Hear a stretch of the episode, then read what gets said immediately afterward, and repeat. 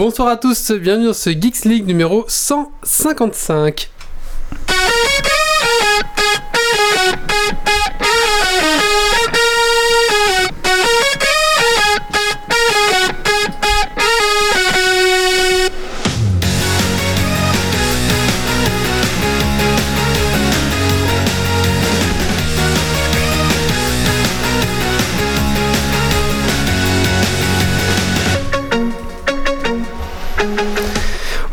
Tous, bonsoir à toutes, bienvenue dans ce Geeks League numéro 155, un Geeks League spécial obsolescence programmée. Bienvenue à toi dans ton podcast tech qui sent la frite et la bière. Ce soir dans Geeks League, tu es récup, tu es bricolo, tu es écolo, mais tu es aussi autodidacte et passionné. Au sommaire ce soir, donc les news tech de la semaine et un numéro spécial sur l'obsolescence programmée. On va essayer de voir ensemble, bah, déjà déterminer ce que c'est euh, l'obsolescence programmée, comment euh, on la détecte, comment on peut lutter contre et euh, voilà, on va un petit peu aborder tous les sujets là, mais on va pas aborder ça tout seul. On a un invité ce soir, on a Jonathan. Bonsoir Jonathan. Bonsoir à tous. Alors Jonathan, donc, qui est le gestionnaire de l'SBN Repair Together, euh, voilà, qui va nous aider un petit peu à, ben, à mener ce débat à bon terme. Bonsoir à toi, bienvenue. Je suis très content d'être là. Et enfin, on finira donc ce podcast par un Dragon Quiz Point. Voilà, tout simplement. Alors installe-toi confortablement dans ton fauteuil de train, de voiture, de bureau et monte le son.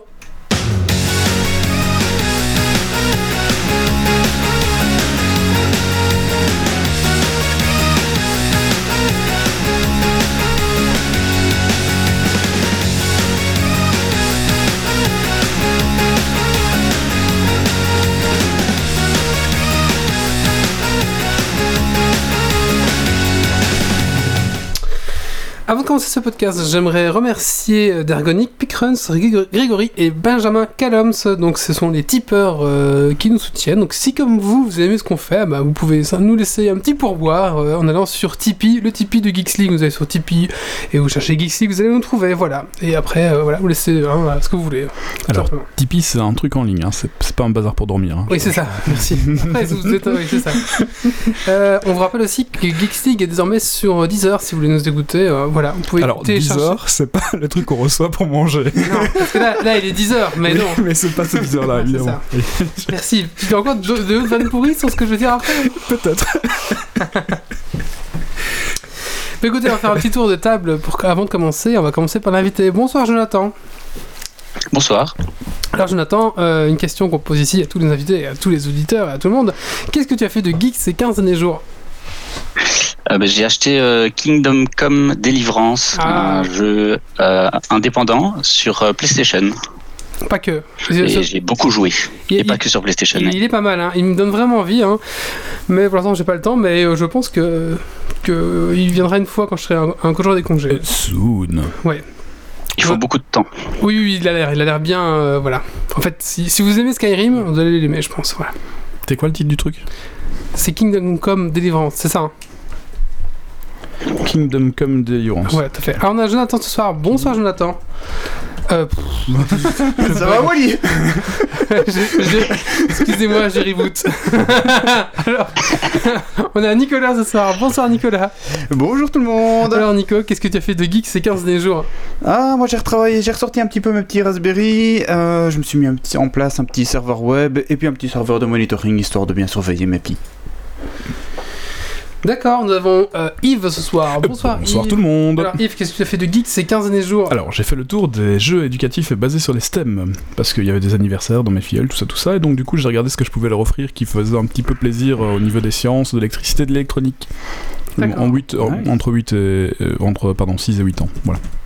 D'accord. bien, il y a plein de choses sympas. Merci Yves. On a Doc ce soir. Bonsoir Doc. Doc, qu'est-ce que tu as fait de geek ces 15 derniers jours Alors de la peinture de figurines pour changer. Et sinon j'ai acheté Dragon Quest Builder sur la Switch, qui est une espèce de Minecraft mais dans l'univers de Dragon Quest. J'avais compris Dragon Quiz Builder. Et oui. C'est du Dragon Quest. Alors je suis en... j'ai attrapé un rhume aussi, alors ça va peut-être pas aider la compréhension. Et Voilà. Bah écoutez, merci à tous, merci à tous d'être là, merci à toi Jonathan. Euh, oui, bah euh, je sais plus ce que je voulais dire, mais voilà, on va commencer directement dans le vif du sujet et on va donc parler euh, des news. Et donc c'est Yves ce soir qui. Euh, c'est c'est Guillaume. Ah, c'est Bah, c'est les je deux commence. Les deux, oui. Oui, C'est un les par deux. Oui. Je mets le jingle de qui alors? Oh, bah, euh, On, peut le... faire, les on peut faire un jingle, le mien, et puis tu Oui. mettras celui de Yves. Mais pour, le bien, je te euh, pourras le mettre plus tard, hein, de toute façon. Euh. Ce- Celui de Guillaume, il est bien. C'est de Guillaume alors Oui, hein. Putain, je trouve plus. Vas-y. Non, bah, sinon on met pas de jingle, on commence. hein. Bah, écoutez, j'ai trouvé celui de de- Yves, voilà.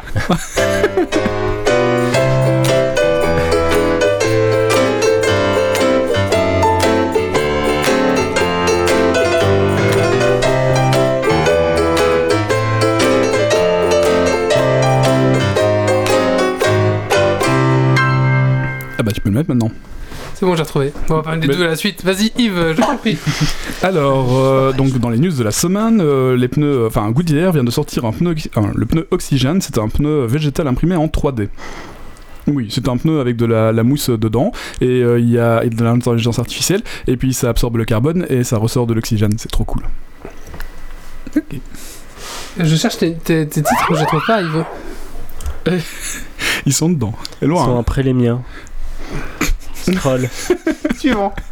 Il y a Ça lui, ça lui de maintenant, ça titre Guillaume, mais si. pour Mais te c'est- lancer. il y a que des titres pour lui en fait. Ah, il y a que des titres, oui, pardon, c'est...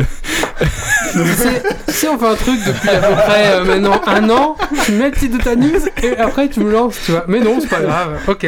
Bon voilà, Euh, vas-y, hein, euh, Ah non, enchaîne. D'accord, bah, je vais enchaîner. De toute façon, moi, je les fais tous et puis tu Oui, on oui, fera oui. ça bien pour, pour Guillaume. Euh, Ah, tu regardes bien comment ce que Guillaume fait parce qu'en fait c'est comme ça qu'on fait normalement. Oui, oui, non, mais c'est pas ça, c'est parce qu'il y en avait pas dans la feuille, tout ça, tout ça. enfin, Ouais. Donc le pneu Goodyear Oxygène. Ah, pardon. Euh, non, mais il est très très bien ce pneu, faut vraiment aller voir parce que c'est c'est vraiment très intéressant. Euh, malheureusement, nous avons appris le décès de l'astrophysicien britannique Stephen Hawkins à l'âge de 76 ans, le jour du P-Day. Eh oui, il est décédé euh, Ah, pas son âme. Ouais, c'est quoi le pidé Le P-Day, c'est le jour de la tarte. c'est le 14 du 3, donc en, en anglais c'est le 3, pardon. En anglais c'est le 3-14, et donc 3-14, 15, 18, le- donc c'est Pi en fait. Et donc le Pi Day c'est le jour de Pi, c'est le jour de la mort d'Einstein, si je me souviens bien. Non, le jour de la naissance d'Einstein, merde, je sais plus. Je ne sais plus. Où ils sont morts tous les deux en même temps, le même, enfin tous les deux le, Donc, je le pense Pi que c'est la naissance d'Einstein et, Et la mort de Hawkins, du coup maintenant. la mort de Hawkins, mais Ouais. Hawkins est né le jour de décès d'un autre. euh, Ouais, je c'est ne vrai. sais plus. Bref, euh, donc euh, voilà, Donc, passe, passe 14 main, mars. d- d- désolé. Alors, euh, bah ça on va en parler juste après, donc euh, je te le laisse Oui, je te le laisse. Ouais, pourquoi pas, c'est mon petit Je coup te le laisse. Euh, alors, juste pour ajouter, ce week-end-ci, c'est la Saint-Patrick. Voilà. D'accord. bonne fête à tous les Patrick. Non, pardon, c'est pas ça. Bonne fête à tous les Irlandais, hein, profitez bien. Alors, il va y avoir une spin-off de Game of Thrones. oui, oui. Euh, par contre, on a, entendu, on a appris que l'acteur qui jouait, euh, comment il s'appelle, le mec qui est au-dessus du mur noir, euh, qui est président de la garde, Kit Harington. On t'a déjà dit que les parodies porno c'était pas des spin-offs. c'est pas faux. C'est des pin-off. on, a, on a appris euh, que Kit Harington jouerait, je sais pas si c'est vraiment Kit Harington, enfin bref, il jouerait dans aucune des spin-offs, donc euh, il est probablement mort. Bon, pss, voilà. Ok. Merci. Euh, un spin-off, c'est avant ou après Ah, C'est juste parallèle, enfin c'est un autre truc dérivé avec un personnage secondaire. Ouais. Et alors, euh, le premier trailer pour les animaux fantastiques est en ligne. Alors, quand je dis trailer, c'est pas un tracteur, hein. c'est Putain, il faut arrêter. C'est pas l'âge de Noël. Enfin bref, euh, le trailer des Animaux Fantastiques 2 est en ligne et il est très sympa. ouais, c'est tout.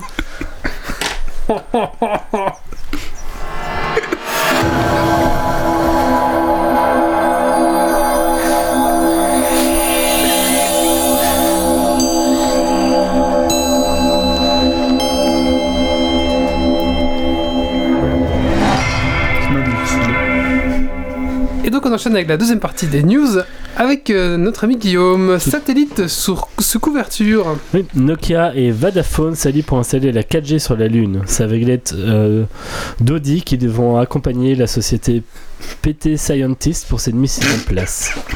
La 4G devrait permettre à deux petits euh, rovers de se connecter à une station de base et retransmettre en direct et en HD un flux vidéo émis sur une fréquence de 1 à 800 MHz. Ça fera sans doute plaisir aux prochains astronautes envoyés sur la Lune de ne pas rater le prochain Geeks League. On est en train de perdre Yves. en fait, c'était des anti-news que nous a fait, je crois. Grande, Grande boucle allemande. J'ai une. Hyperloop, pardon, a dévoilé un prototype euh, taille réelle de sa capsule. Cet engin au dessin intérieur réalisé par BMW est exposé à Dubaï et a pour ambition de devenir en 2020 la première qui a pour ambition pardon en 2020 la première ville à posséder une ligne opérationnelle. La ligne devrait pouvoir relier Abu Dhabi en 12 minutes avec 10 000 passagers à son bord contre 12, 12 heures, en- 2 heures en voiture donc 12 minutes 2 heures euh, il y a quand même euh, du beau progrès. Le service serait proposé comme euh, dans les trains en deux classes, donc euh, pour les riches et puis pour la plèbe. L'histoire ne dit pas combien de travailleurs seront sacrifiés sur l'autel de la technologie. Co- Combien de. De travailleurs, De bon, euh, Dubaï, tout ça. Non, non, 10 000 combien de passagers. 10 000. D'un coup Oui, sur une me capsule. paraît, oui. C'est énorme. Une grosse capsule. Grosse capsule. Pigeon bleu à la mémoire courte. Vous êtes au comble du désespoir, que vous êtes de ceux qui n'arrivent pas à lire 280 caractères en une fois, ou bien de ceux qui aimeraient pouvoir consulter plus tard ce qui n'était déjà pas intéressant maintenant. Le grand oiseau bleu a entendu vos prières puisqu'une nouvelle fonctionnalité de sauvegarde marque-page des tweets a été ajoutée.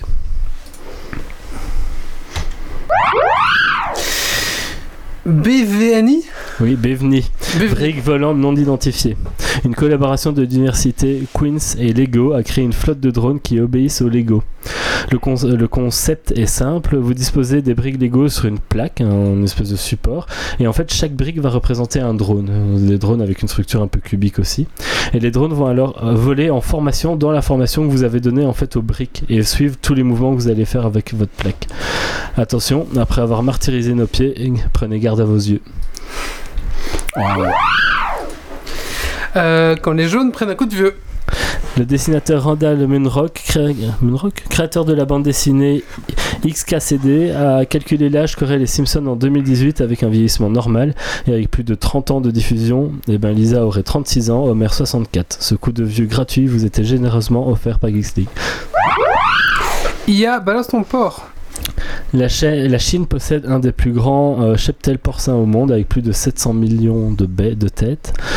Jusqu'à ce que jusque là les bêtes étaient tracées avec des puces RFID euh, bah, peu adaptées pour une telle échelle en fait. Heureusement l'intelligence artificielle vient à la rescousse et devrait permettre via des caméras lisant les ID tatoués de faciliter tout ça. Il est pas beau le progrès? Que la lumière soit et Internet fut.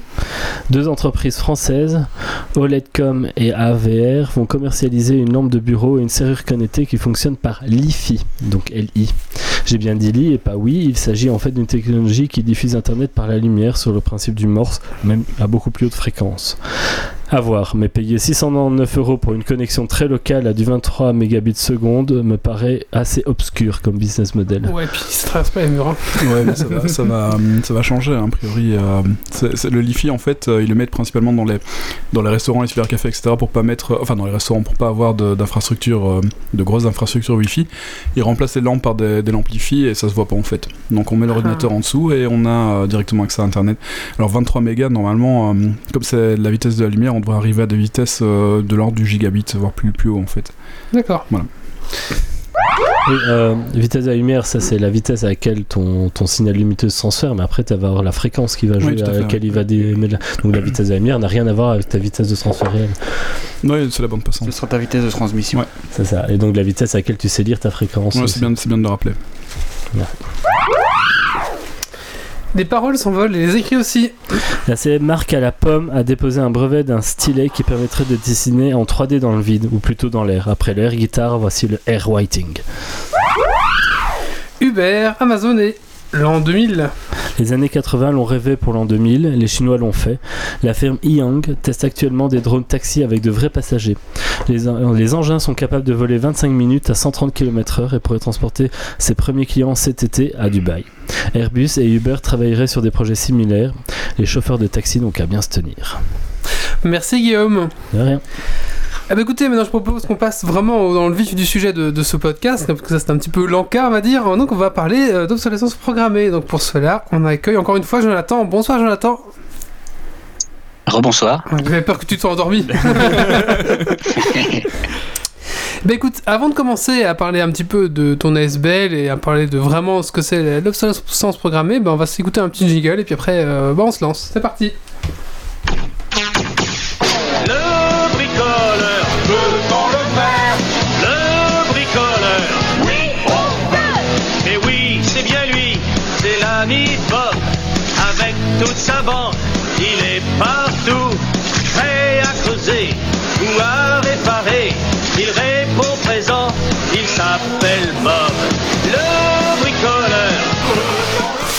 Ok, bon.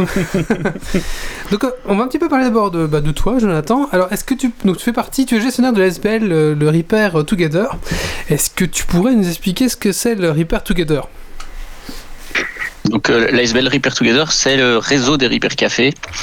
Euh, donc d'abord, le mieux c'est d'expliquer ce que c'est un Repair Café. C'est un événement où les gens viennent avec des objets euh, cassés et c'est réparé par des professionnels, des gens qui ont l'habitude de réparer. Euh, donc c'est des événements gratuits euh, qui ont lieu partout en Belgique et partout dans le monde maintenant. Il y a plus de 1500 Repair Cafés euh, dans le monde. D'ailleurs, il y a Nicolas ici à ma gauche qui est co-organisa- co- co-organisateur du café, du Repair Café euh, d'Arlon, c'est ça Oui, tout à fait, Et d'ailleurs, je pense que c'est ce dimanche pour ceux Ouais, qui sont intéressés. exact, Bah, ce fais justement un peu la promo, justement, si les gens nous écoutent et qui sont Euh, intéressés. En vitesse alors, donc de 9h à midi euh, sur Arlon, rue de Ceslich. Euh, voilà, mais après il y en a aussi euh, tout plein un peu partout dans la Wallonie, il y en a toutes les semaines. D'accord. euh, Concrètement, comment ça se passe? Je peux venir avec ce que je veux J'ai. Je peux venir avec des choses à réparer? Comment ça marche? Voilà, exactement. Bah, ça dépend des, des Repair Cafés, mais la plupart des Repair Cafés ont des stands de couture, d'électricité, d'électronique, euh, d'informatique. Euh, certains font les vélos, etc. Donc euh, vous venez avec vos appareils, vous rencontrez un réparateur qui dit... Bah, ou peut-être laisser... euh, Ou peut-être laisser Jonathan expliquer Jonathan comment ça fonctionne euh, Oui. Ah bah oui, bah donc chaque Repair Café fonctionne un peu à sa manière, mais euh, bah oui, bah comme comme Nicolas l'a dit, euh, donc on vient avec un objet euh, cassé, on s'inscrit à l'accueil, puis on doit probablement un peu patienter parce que bah, voilà c'est chacun son tour, euh, et il n'y a pas euh, 3000 réparateurs par Repair Café, Euh, et donc on, on s'inscrit et donc on attend, et euh, après l'idée c'est de réparer avec la personne, Euh, donc euh, il va démonter l'objet. Et euh, enfin, et ensemble, en fait, on va regarder où est le, pro- où est le problème euh, et comment pouvoir le régler. D'accord. Attention, quand je parle, je vous entends pas. Non, c'est très bien. Non, on t'entend très bien. très bien. Donc c'est bien. C'est pas un endroit où on vient taper son machin, on va le récupérer deux heures après. C'est vraiment euh, plus un acte, euh, un acte qu'on va faire. Enfin, on va vraiment participer à la réparation de son appareil. Impliqué dans la réparation et d'un peu en, apprendre plus sur son sur son objet Euh, et pourquoi pas apprendre à souder, apprendre à utiliser un multimètre, euh, euh, voilà, plein de petits trucs comme ça qu'on peut apprendre sur le tas. Et puis, bah, le, je veux dire le, le, point final, ce serait de après devenir soi-même réparateur dans un repair café pour transmettre tout ce qu'on apprend, quoi. D'accord, très bien. Il y en a combien dans, à travers la Wallonie et peut-être la Flandre, je sais pas, de Repair Café en Belgique? En Belgique, il y en a maintenant 133. On a fait le centième euh, justement en province du Luxembourg à Martelange. D'accord. C'est le centième de Wallonie. Euh, et euh, on est à donc en Flandre, ils en ont aussi, mais eux ils fonctionnent par événement et pas par Repair Café, donc ils n'ont pas des événements fréquents. D'accord. Euh, mais eux ils en ont 400 par an, et donc nous euh, c'est euh, 133 fois 10 à peu près, vu que c'est presque tous les mois. On a aussi des pas mal, pardon, on a, on a aussi pas mal de, de- de- d'auditeurs français. Et Est-ce que tu sais s'il y a la même chose en France? Oui, il y en a. Ouais, Oui, euh, un des deux. Non, vas-y, vas-y. Ah ok. Euh, bah oui, il y en a en France aussi. Euh, maintenant, euh, j'ai pas les chiffres. Peut-être que Nicolas est plus au courant. Non, non, du tout. Je n'ai pas les chiffres. Je sais juste qu'il y en a euh, en France, en Hollande, où c'est originaire de Hollande, euh, les Repair Café. Donc en Hollande, en Belgique, en Allemagne, en France, au Royaume-Uni. Il y en a aussi au- récemment aux États-Unis, en Inde et au Japon. D'accord, donc c'est vraiment un- quelque chose qui est en train de se, de se propager, on va dire. Voilà, tout à fait. Mais je pense que ça répond à- aussi à une, euh, une demande euh, moderne, je vais dire, euh, justement pour lutter contre l'obsolescence programmée qui est de plus en plus récurrent. Et alors, par rapport à, à, ce à ce réseau, quel est le, le but, on va dire, de l'SBL Repair Together? Donc le but c'est de développer les Repair Café euh, en Belgique, euh, d'aider donc les Repair Café à, à se, enfin, à se construire. Mhm. Euh, et puis alors d'un autre côté, on a tout un côté formation où donc on passe dans les provinces euh, de Belgique et euh, on fait des formations pour les réparateurs. Euh, L'idée c'est que bah, euh, ils s'améliorent euh, dans la réparation de certains types d'objets. Donc on a fait déjà des formations sur euh, les imprimantes qui sont quand même un gros symbole de l'obsolescence programmée. Euh, les machines à café, euh, voilà, les machines à coudre. Enfin voilà, on a des sujets qui tournent comme ça. Euh, et donc l'idée, c'est d'améliorer les compétences des, des réparateurs dans les repair cafés. D'accord. Et euh, tu, tu, tu es bénévole, tu es permanent, comment ça fonctionne? Euh, permanent, mais je suis bénévole de mon côté dans, dans mon Repair Café. D'accord. Donc en faisant mes études, j'ai lancé le Repair Café de l'ULB et je, je suis réparateur là-bas. D'accord, très bien. Et ça marche, il y a du monde, je veux dire. Oui, oui, il y a- bah, dans tous les Repair Café, il y a du monde. Je dirais que, euh, voilà, bon, ok, il y, a, il y a des petites éditions parfois, mais euh, je pense que c'est plus un problème de communication que de euh, de, de, de, de, de, de, de problèmes. Enfin, les gens ont tous des objets à réparer et je pense que ça va continuer à, à, à fonctionner. D'accord. Euh, par exemple, Nicolas, à Arlon, il y a combien de personnes? C'est c'est tous les, tous les mois, c'est ça Ben, comme disait Jonathan, oui, c'est tous les mois, Ouais. mais comme disait Jonathan, ça dépend euh, pas mal de la communication qui est, qui est faite. Euh, si la communication est bien faite, euh, je crois qu'on est sur une petite dizaine de réparateurs et on n'a absolument pas le temps de s'ennuyer sur les 3 heures du Ouais, Repair c'est Café. clair. D'accord. Euh, S'il n'y a pas de communication, euh, généralement on est sur une, une vingtaine de réparations.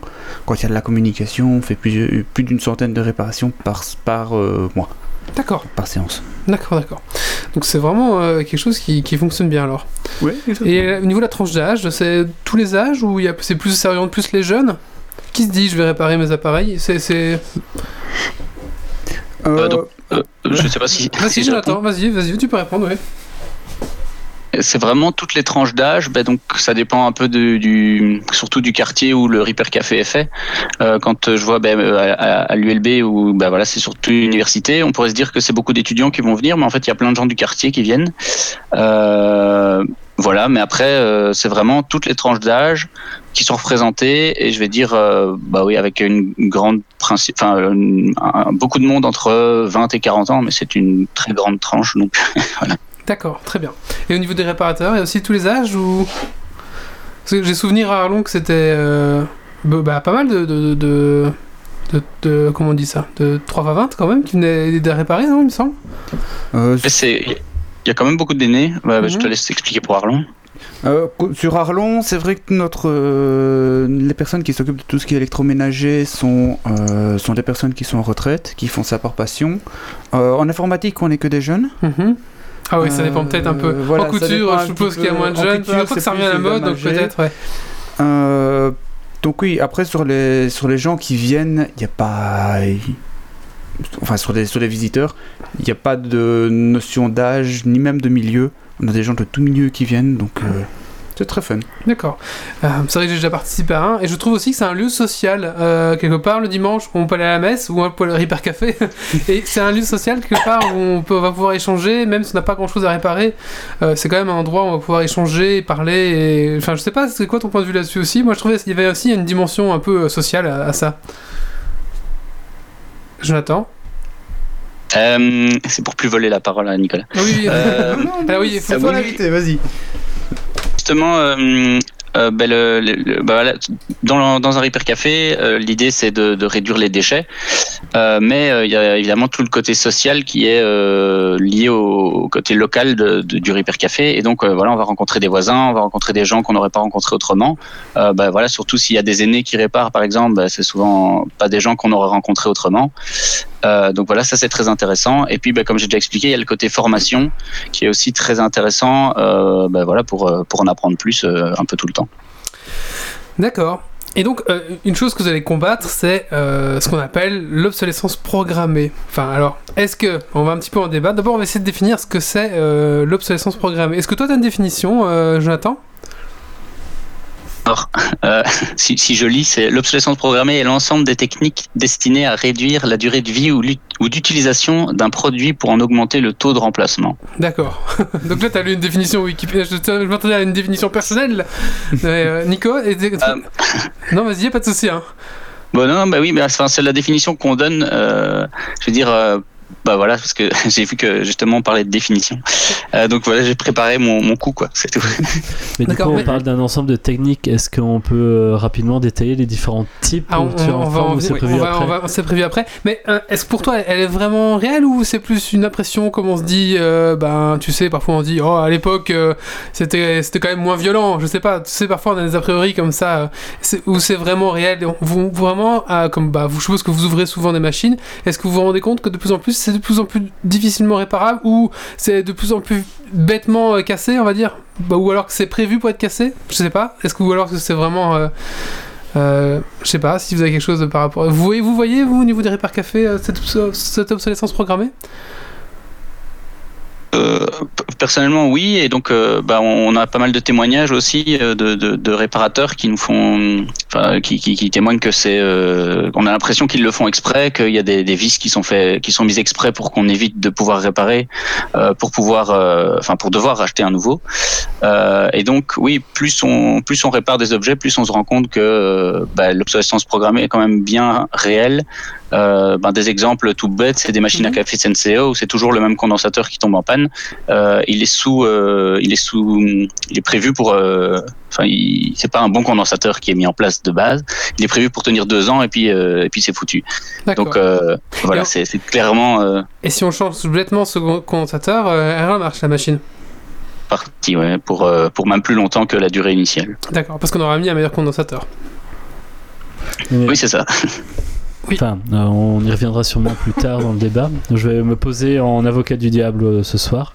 Euh, ça ne veut pas forcément dire que je défends, enfin que je pense que je défends. Salaud Mais est-ce qu'il n'y a pas aussi là à un moment donné une société de consommation qui veut toujours un peu du neuf elle-même et un modèle économique qui veut qu'on veut du, du moins cher, toujours du moins cher et qu'à un moment donné, que de, en voulant du moins cher, on va soit avoir de la moins bonne qualité, soit ils vont avoir besoin d'avoir un turnover plus important de leurs produits pour rentabiliser ces derniers.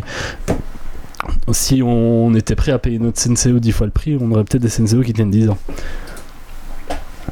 Oui, tout à fait. Mais je pense que bah, l'intérêt d'un Repair Café, c'est aussi de que les gens se rendent compte que euh, bah, ils achètent de la merde et qu'il faut qu'ils arrêtent.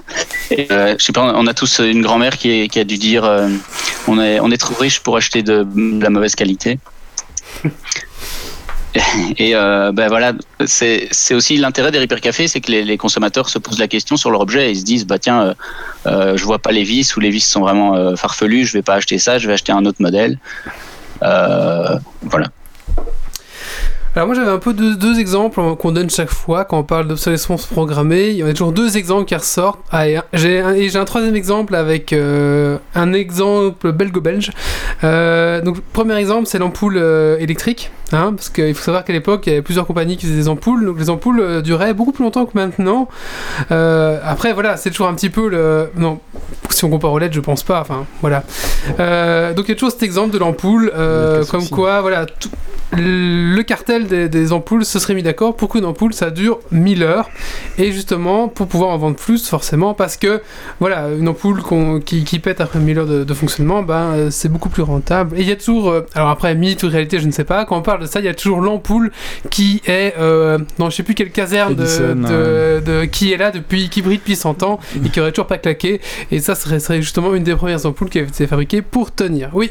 Alors pour l'ampoule, Oui. il faut, il y a déjà de base technologiquement parlant un problème euh, d'un équilibre à trouver parce que ton ampoule elle émet dans le lumière, en tout cas l'ampoule à incandescence parce qu'on parle bien ici des anciennes oui, ampoules à oui incandescence. d'ampoules LED ou Euh, elle émet dans la lumière visible aussi de l'infrarouge, c'est pour ça que ça chauffe ces, ces ampoules-là. Et en fait, plus elle chauffe fort, a priori, et plus elle va émettre plus vers le visible que vers l'infrarouge.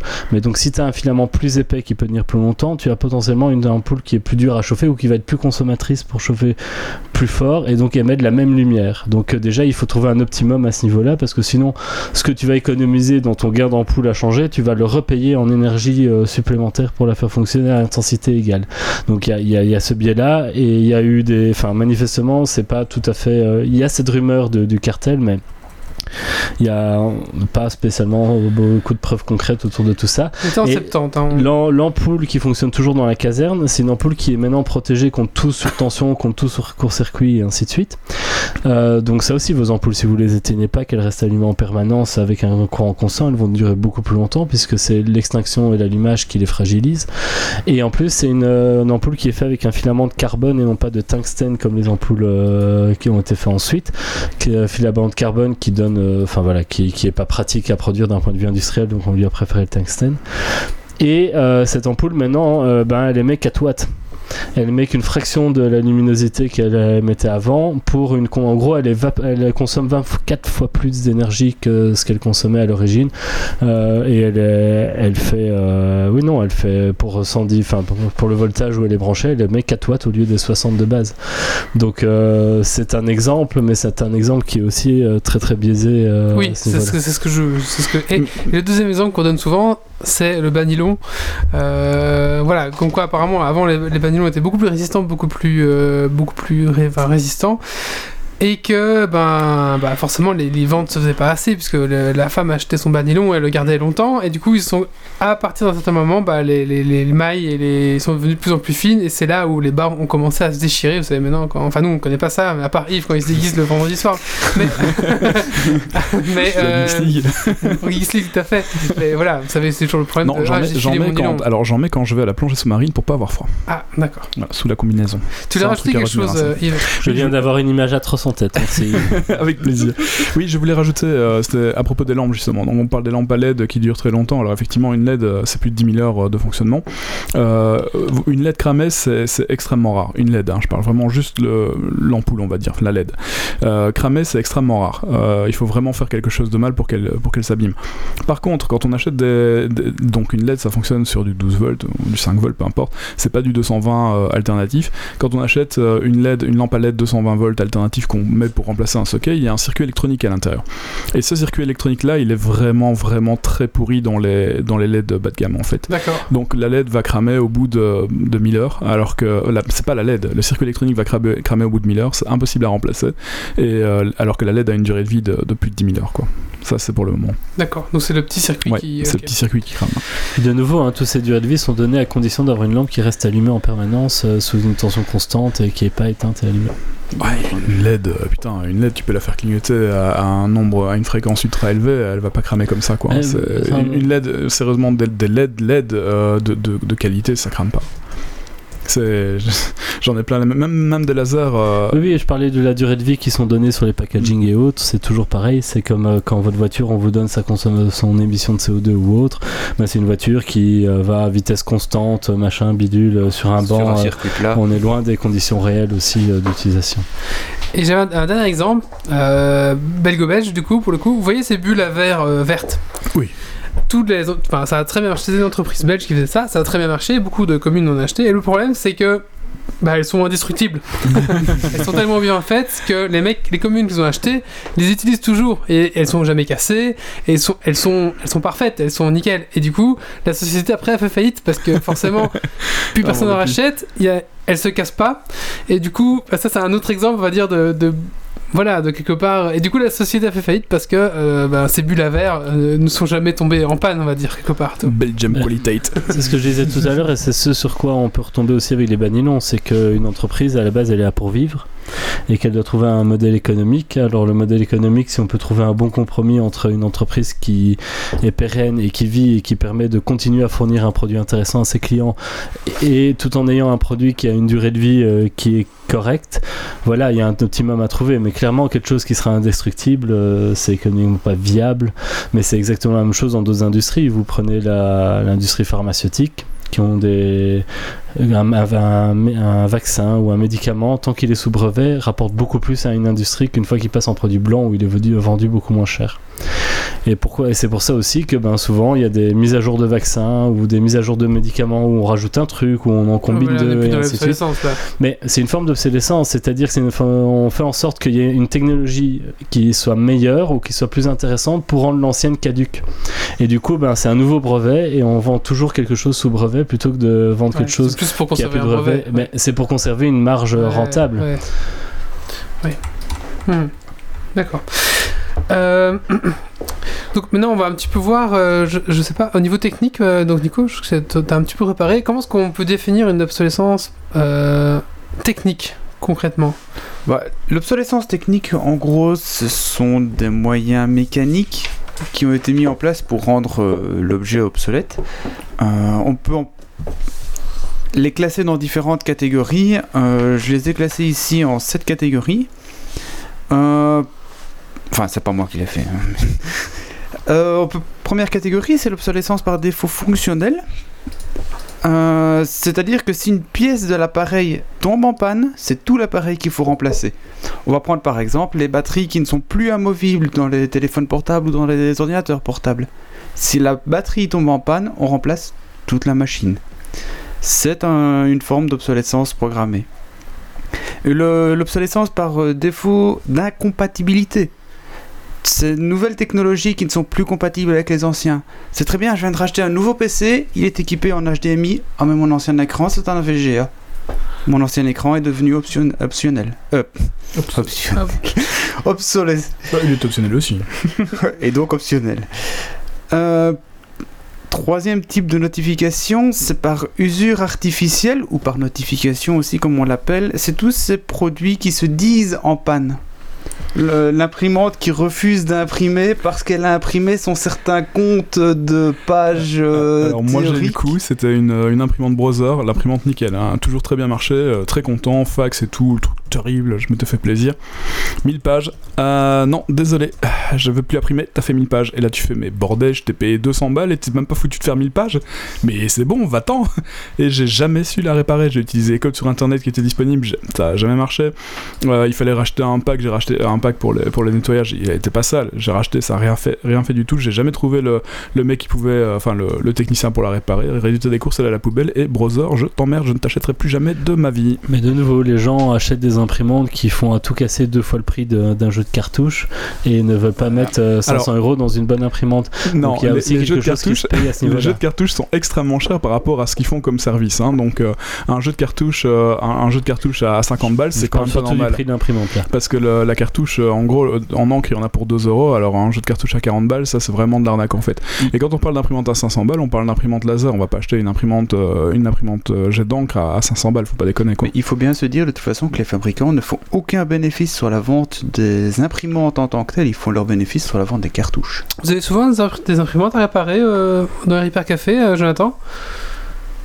Euh, oui, oui. D'ailleurs, euh, bah, donc on organise des formations sur les imprimantes parce que c'est des cas qui sont quand même assez euh, assez fréquents. Justement, comment tu, Euh. quel conseil tu donnerais? Bah, Je suis, bah, voilà, je suis une mère de foyer, une mère au foyer tout simplement. Je vais acheter une imprimante pour mettre chez moi. Euh, bah, qu'est-ce que tu conseilles alors Pour pas, qu'est-ce que tu conseilles? Bien entendu. Que, quoi acheter comme imprimante, c'est Oui, ça c'est ça. Je, je- je- je suis un bête utilisateur. hein. J'imprime juste de temps en temps une facture, euh, un petit scan. Tu vois, je suis pas une entreprise. Qu'est-ce que je dois acheter? L'idée, c'est euh, c'est très compliqué parce que c'est c'est vraiment, enfin c'est vraiment par essai erreur que qu'on arrive à étudier les, les, les modèles parce que il y a vraiment plein de modèles différents euh, et il y a de la magouille sur certains modèles comme euh, il y a une théorie qui disait qu'il y avait euh, une puce dans une euh, dans une euh, imprimante euh, qui bah, bloquait à 2500 impressions ou je sais plus combien. Euh, bah, c'est vrai, sur euh, une imprimante, on a déjà trouvé ça et alors on a un programme qu'on met euh, pour quoi. Mais euh, mais voilà, c'est un exemple là, sur un type d'imprimante. Maintenant, euh, voilà, tous les autres types d'imprimantes, ils ont d'autres petits bazars et c'est souvent compliqué de donc de citer un modèle, euh, un bon modèle. J'ai l'impression que, mais alors, euh, enfin, étant néophyte, mais que les imprimantes laser ont tendance à poser moins de problèmes que les imprimantes à jet d'encre. Je dirais que tout ce qui est euh, bas de gamme et donc pas cher est généralement plus soumis au, à l'obsolescence programmée. Dès qu'on monte un petit peu en gamme, qu'on achète du matériel un petit peu plus professionnel, on va dire, entre autres les lasers, etc., généralement on est moins soumis à l'obsolescence programmée. J'ai pas dit qu'on n'y était pas soumis, on l'est peut-être un petit peu moins, on a un peu plus de marge. Alors, j'ai l'impression aussi une que- deuxième imprimante laser couleur, euh, une laser couleur qui venait de chez Dell, euh, fabriquée par Kyocera. J'ai acheté euh, 800 balles, c'est une imprimante pro. Hum, L'imprimante, au bout d'un an, le touchscreen il est mort. Et là tu fais, ok, c'est une imprimante tactile. Alors on me dit au téléphone, ah oui, votre garantie est dépassée évidemment. hein. Alors on me dit au téléphone, mais oui, mais monsieur, elle imprime toujours. Alors effectivement, elle imprime toujours avec le câble. Euh, moi, ce que je veux, c'est pouvoir la piloter faire des, de faire des, des photocopies avec. Elle fait plus. Touchscreen mort, euh, l'imprimante corbeille quoi. 800 balles. Et là, tu dis merci d'elle. J'avais l'impression que pour, enfin, pour les imprimantes, après euh, je me trompe peut-être, mais que euh, monsieur tout le monde qui imprime de temps en temps une facture, un machin, et qui n'aurait pas spécialement besoin d'imprimer des photos, surtout qu'à l'heure actuelle, d'imprimer des photos, ça se fait facilement. ouais. Un bon vieux laser noir et blanc évitera déjà un peu plus la problématique des cartouches qui sèchent et qu'on a imprimé dix fois avec et qu'elles fonctionnent plus la fois d'après. quoi. Ouais, tout à fait. Oui. Après, une imprimante laser, c'est plus cher et les gens ont peut-être un petit peu plus de difficulté à sortir l'argent, euh, même s'ils vont la durer plus longtemps. Bah, sortir disons que tout le monde veut une imprimante laser couleur et le problème c'est qu'une imprimante laser couleur ça vaut quand même un peu d'argent. Euh, le jeu de cartouche euh, fait, fait bah, plus de 100 balles, 150 balles ça dépend et euh, surtout euh, les gens veulent des, des all-in-one, c'est normal, on aimerait bien pouvoir faire des photocopies aussi. Et une all-in-one, euh, bah, là c'est au niveau du chargeur que ça pose problème. Euh, et c'est que ces imprimantes là font d'office un peu plus, euh, ça coûte d'office beaucoup plus cher. Alors, euh, monsieur, madame, tout le monde vont pas aller acheter une imprimante à 500 balles quoi. On essaie de trouver une. Il y a des lasers euh, noirs et blanches à, à 75 euros qui marchent très bien. Euh, on fait euh, 2000 pages avec euh, par cartouche et il n'y a, pas de- y a pas de problème. Quoi. Le problème, c'est- voilà, c'est pas, couleur, euh, c'est pas all-in-one, euh, ça, marche. J'avais une autre question, Jonathan. Je, je que toi, tu as un petit peu des exemples con- concrets, donc ce serait bien d'en profiter. Euh, je vais parler je vais partir d'un de mes cas euh, à, à moi. La semaine passée, ma machine à laver est rendue l'âme. Euh, donc euh, ça ressemble- pour les petits vêtements de bébé. Ah, c'est super. ouais. Euh, du coup, bah voilà, j'ai un bébé en, en bas âge, donc absolument, absolument, absolument une nouvelle. J'ai pas le temps de, de niaiser. Euh, donc je me retrouve ben, sur le site de de Krefel, oui c'est ça, Krefel, à chercher ma machine à laver. Et là, je me dis, mais pff, que choisir? Parce que bon, la mienne elle a duré 10 ans. J'estime que 10 ans ça va pour une machine à laver. Enfin, je sais pas, après, peut-être que je suis trop.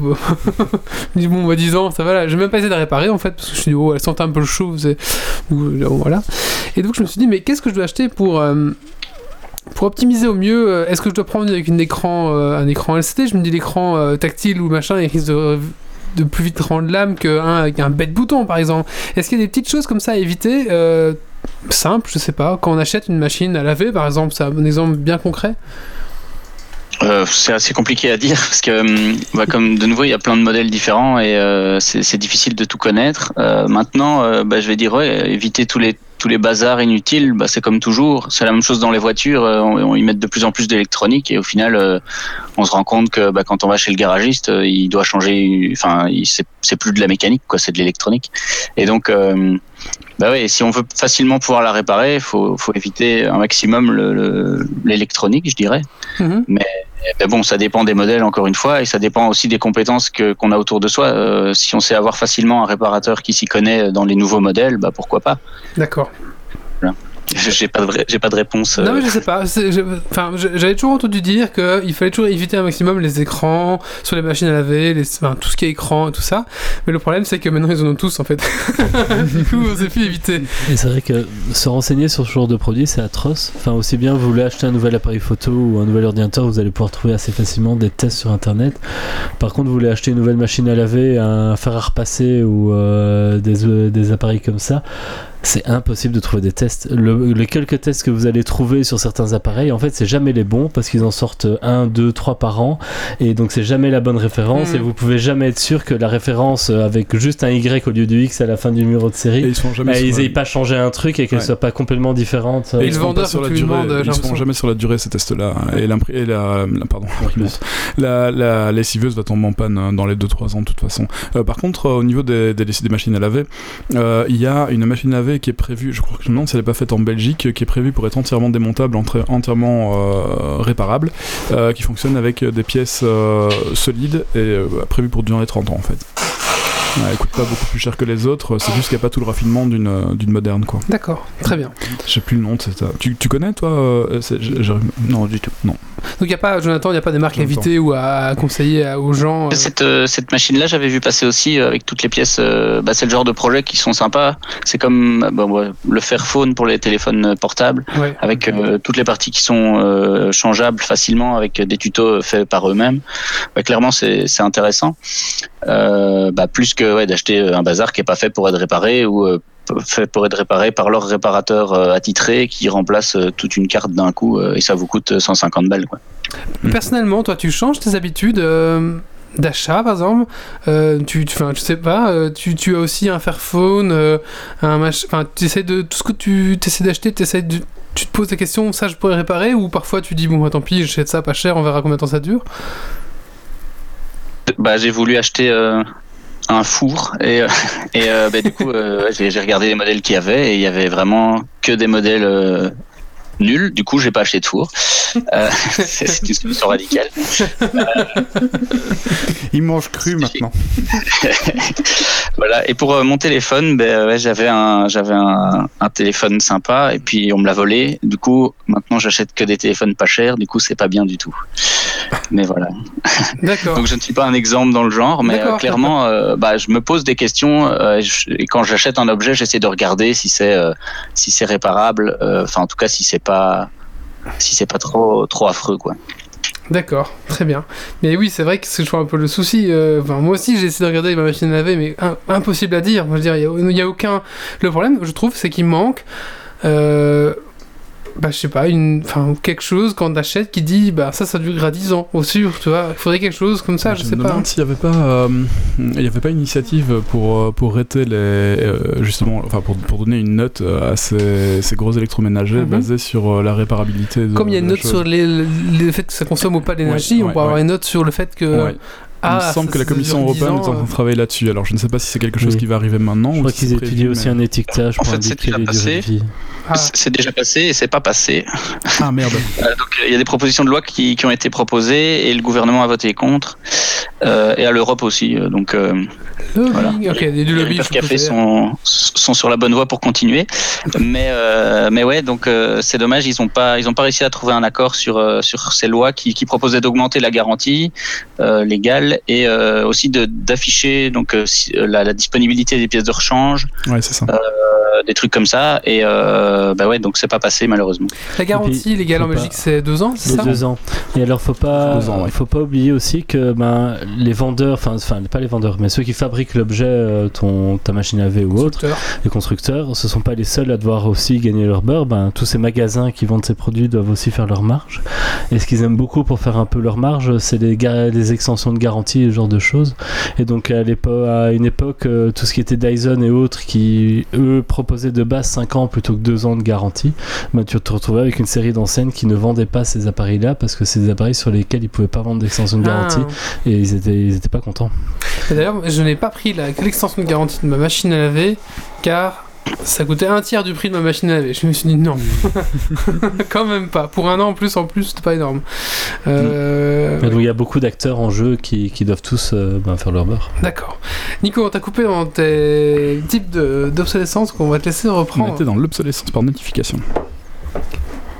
Oui, oui, oui, tout à fait. On a fait bien, Yves, qui suit.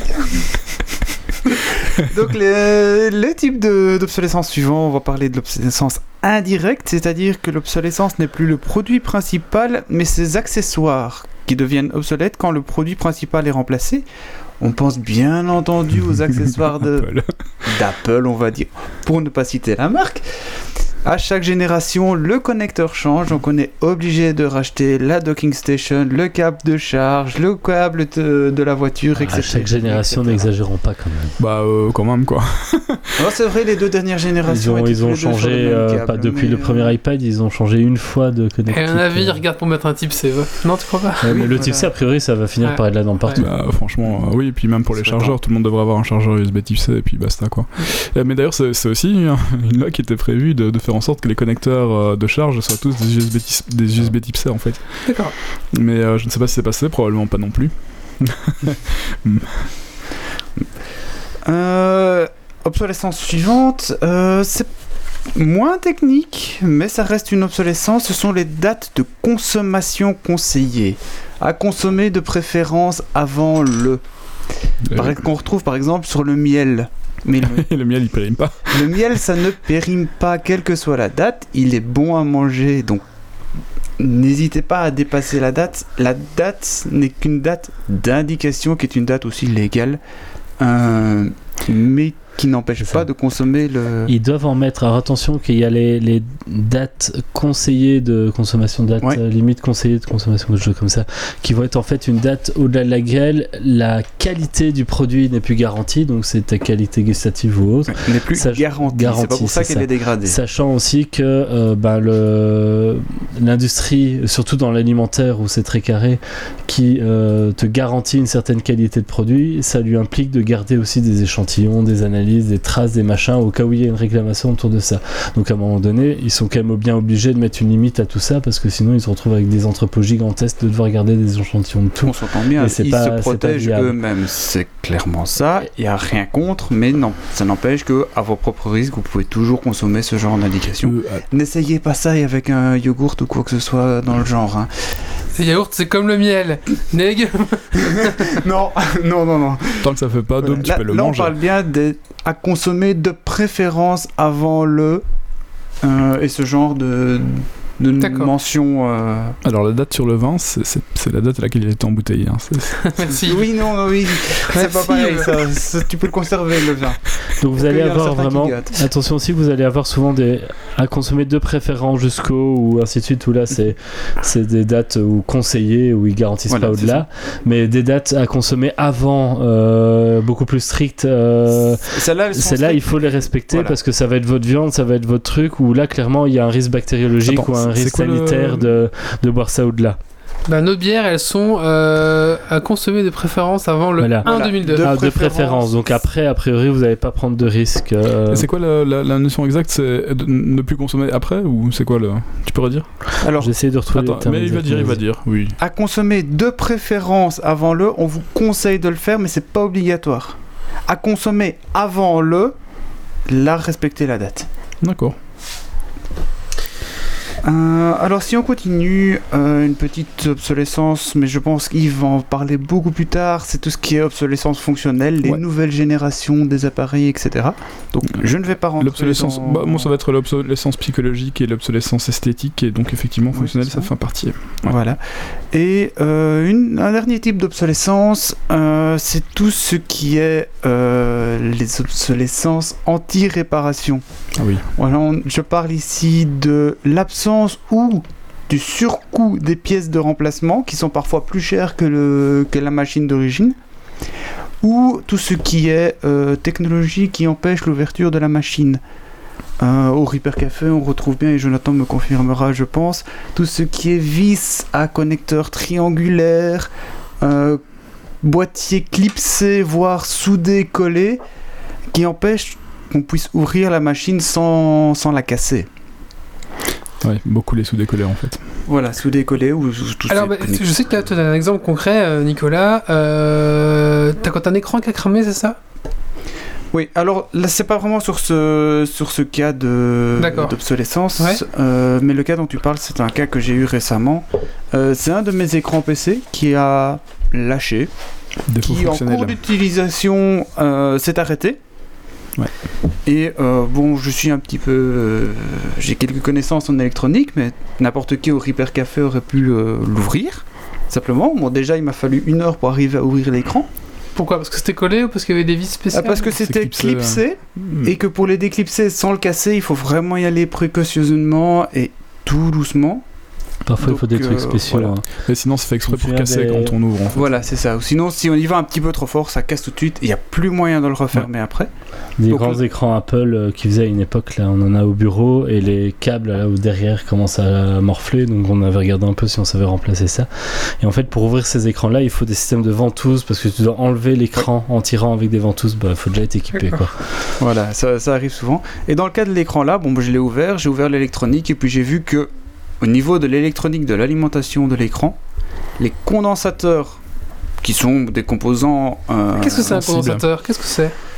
En gros, c'est un composant électronique qui va accumuler une certaine charge et qui va la rendre. C'est une sorte de grosse batterie, Mini batterie. de mini batterie euh, pour des courants euh, électroniques. Beaucoup D'accord. plus instantané un- dans leur largage buffer. du- de leur largage du- de l'énergie. Voilà, D'accord. c'est ça. C'est un composant qui, euh, par la technologie qui est utilisée, Ça ressemble à une c'est petite des bonbonne, c'est ça Voilà, Ouais, c'est des, petites, des petites Ça bonbonnes. charge lentement, ça restitue tout de suite. Ça n'aime absolument pas la chaleur. Ouais. C'est des composants euh, chimiques à l'intérieur qui n'aiment pas la chaleur, qui réagissent à la chaleur, donc il faut les garder le plus long- loin possible des chaleurs. Et sur les écrans de cette marque-ci en particulier, dans ce cas-ci je vais la citer, mais elle n'est pas la seule, c'est Acer, en sachant que Samsung aussi est excellent pour Ouais. faire ce genre de truc. J'ai un Samsung qui avait ça, moi. Les condensateurs sont juste à côté des amplis de puissance qui eux chauffent énormément.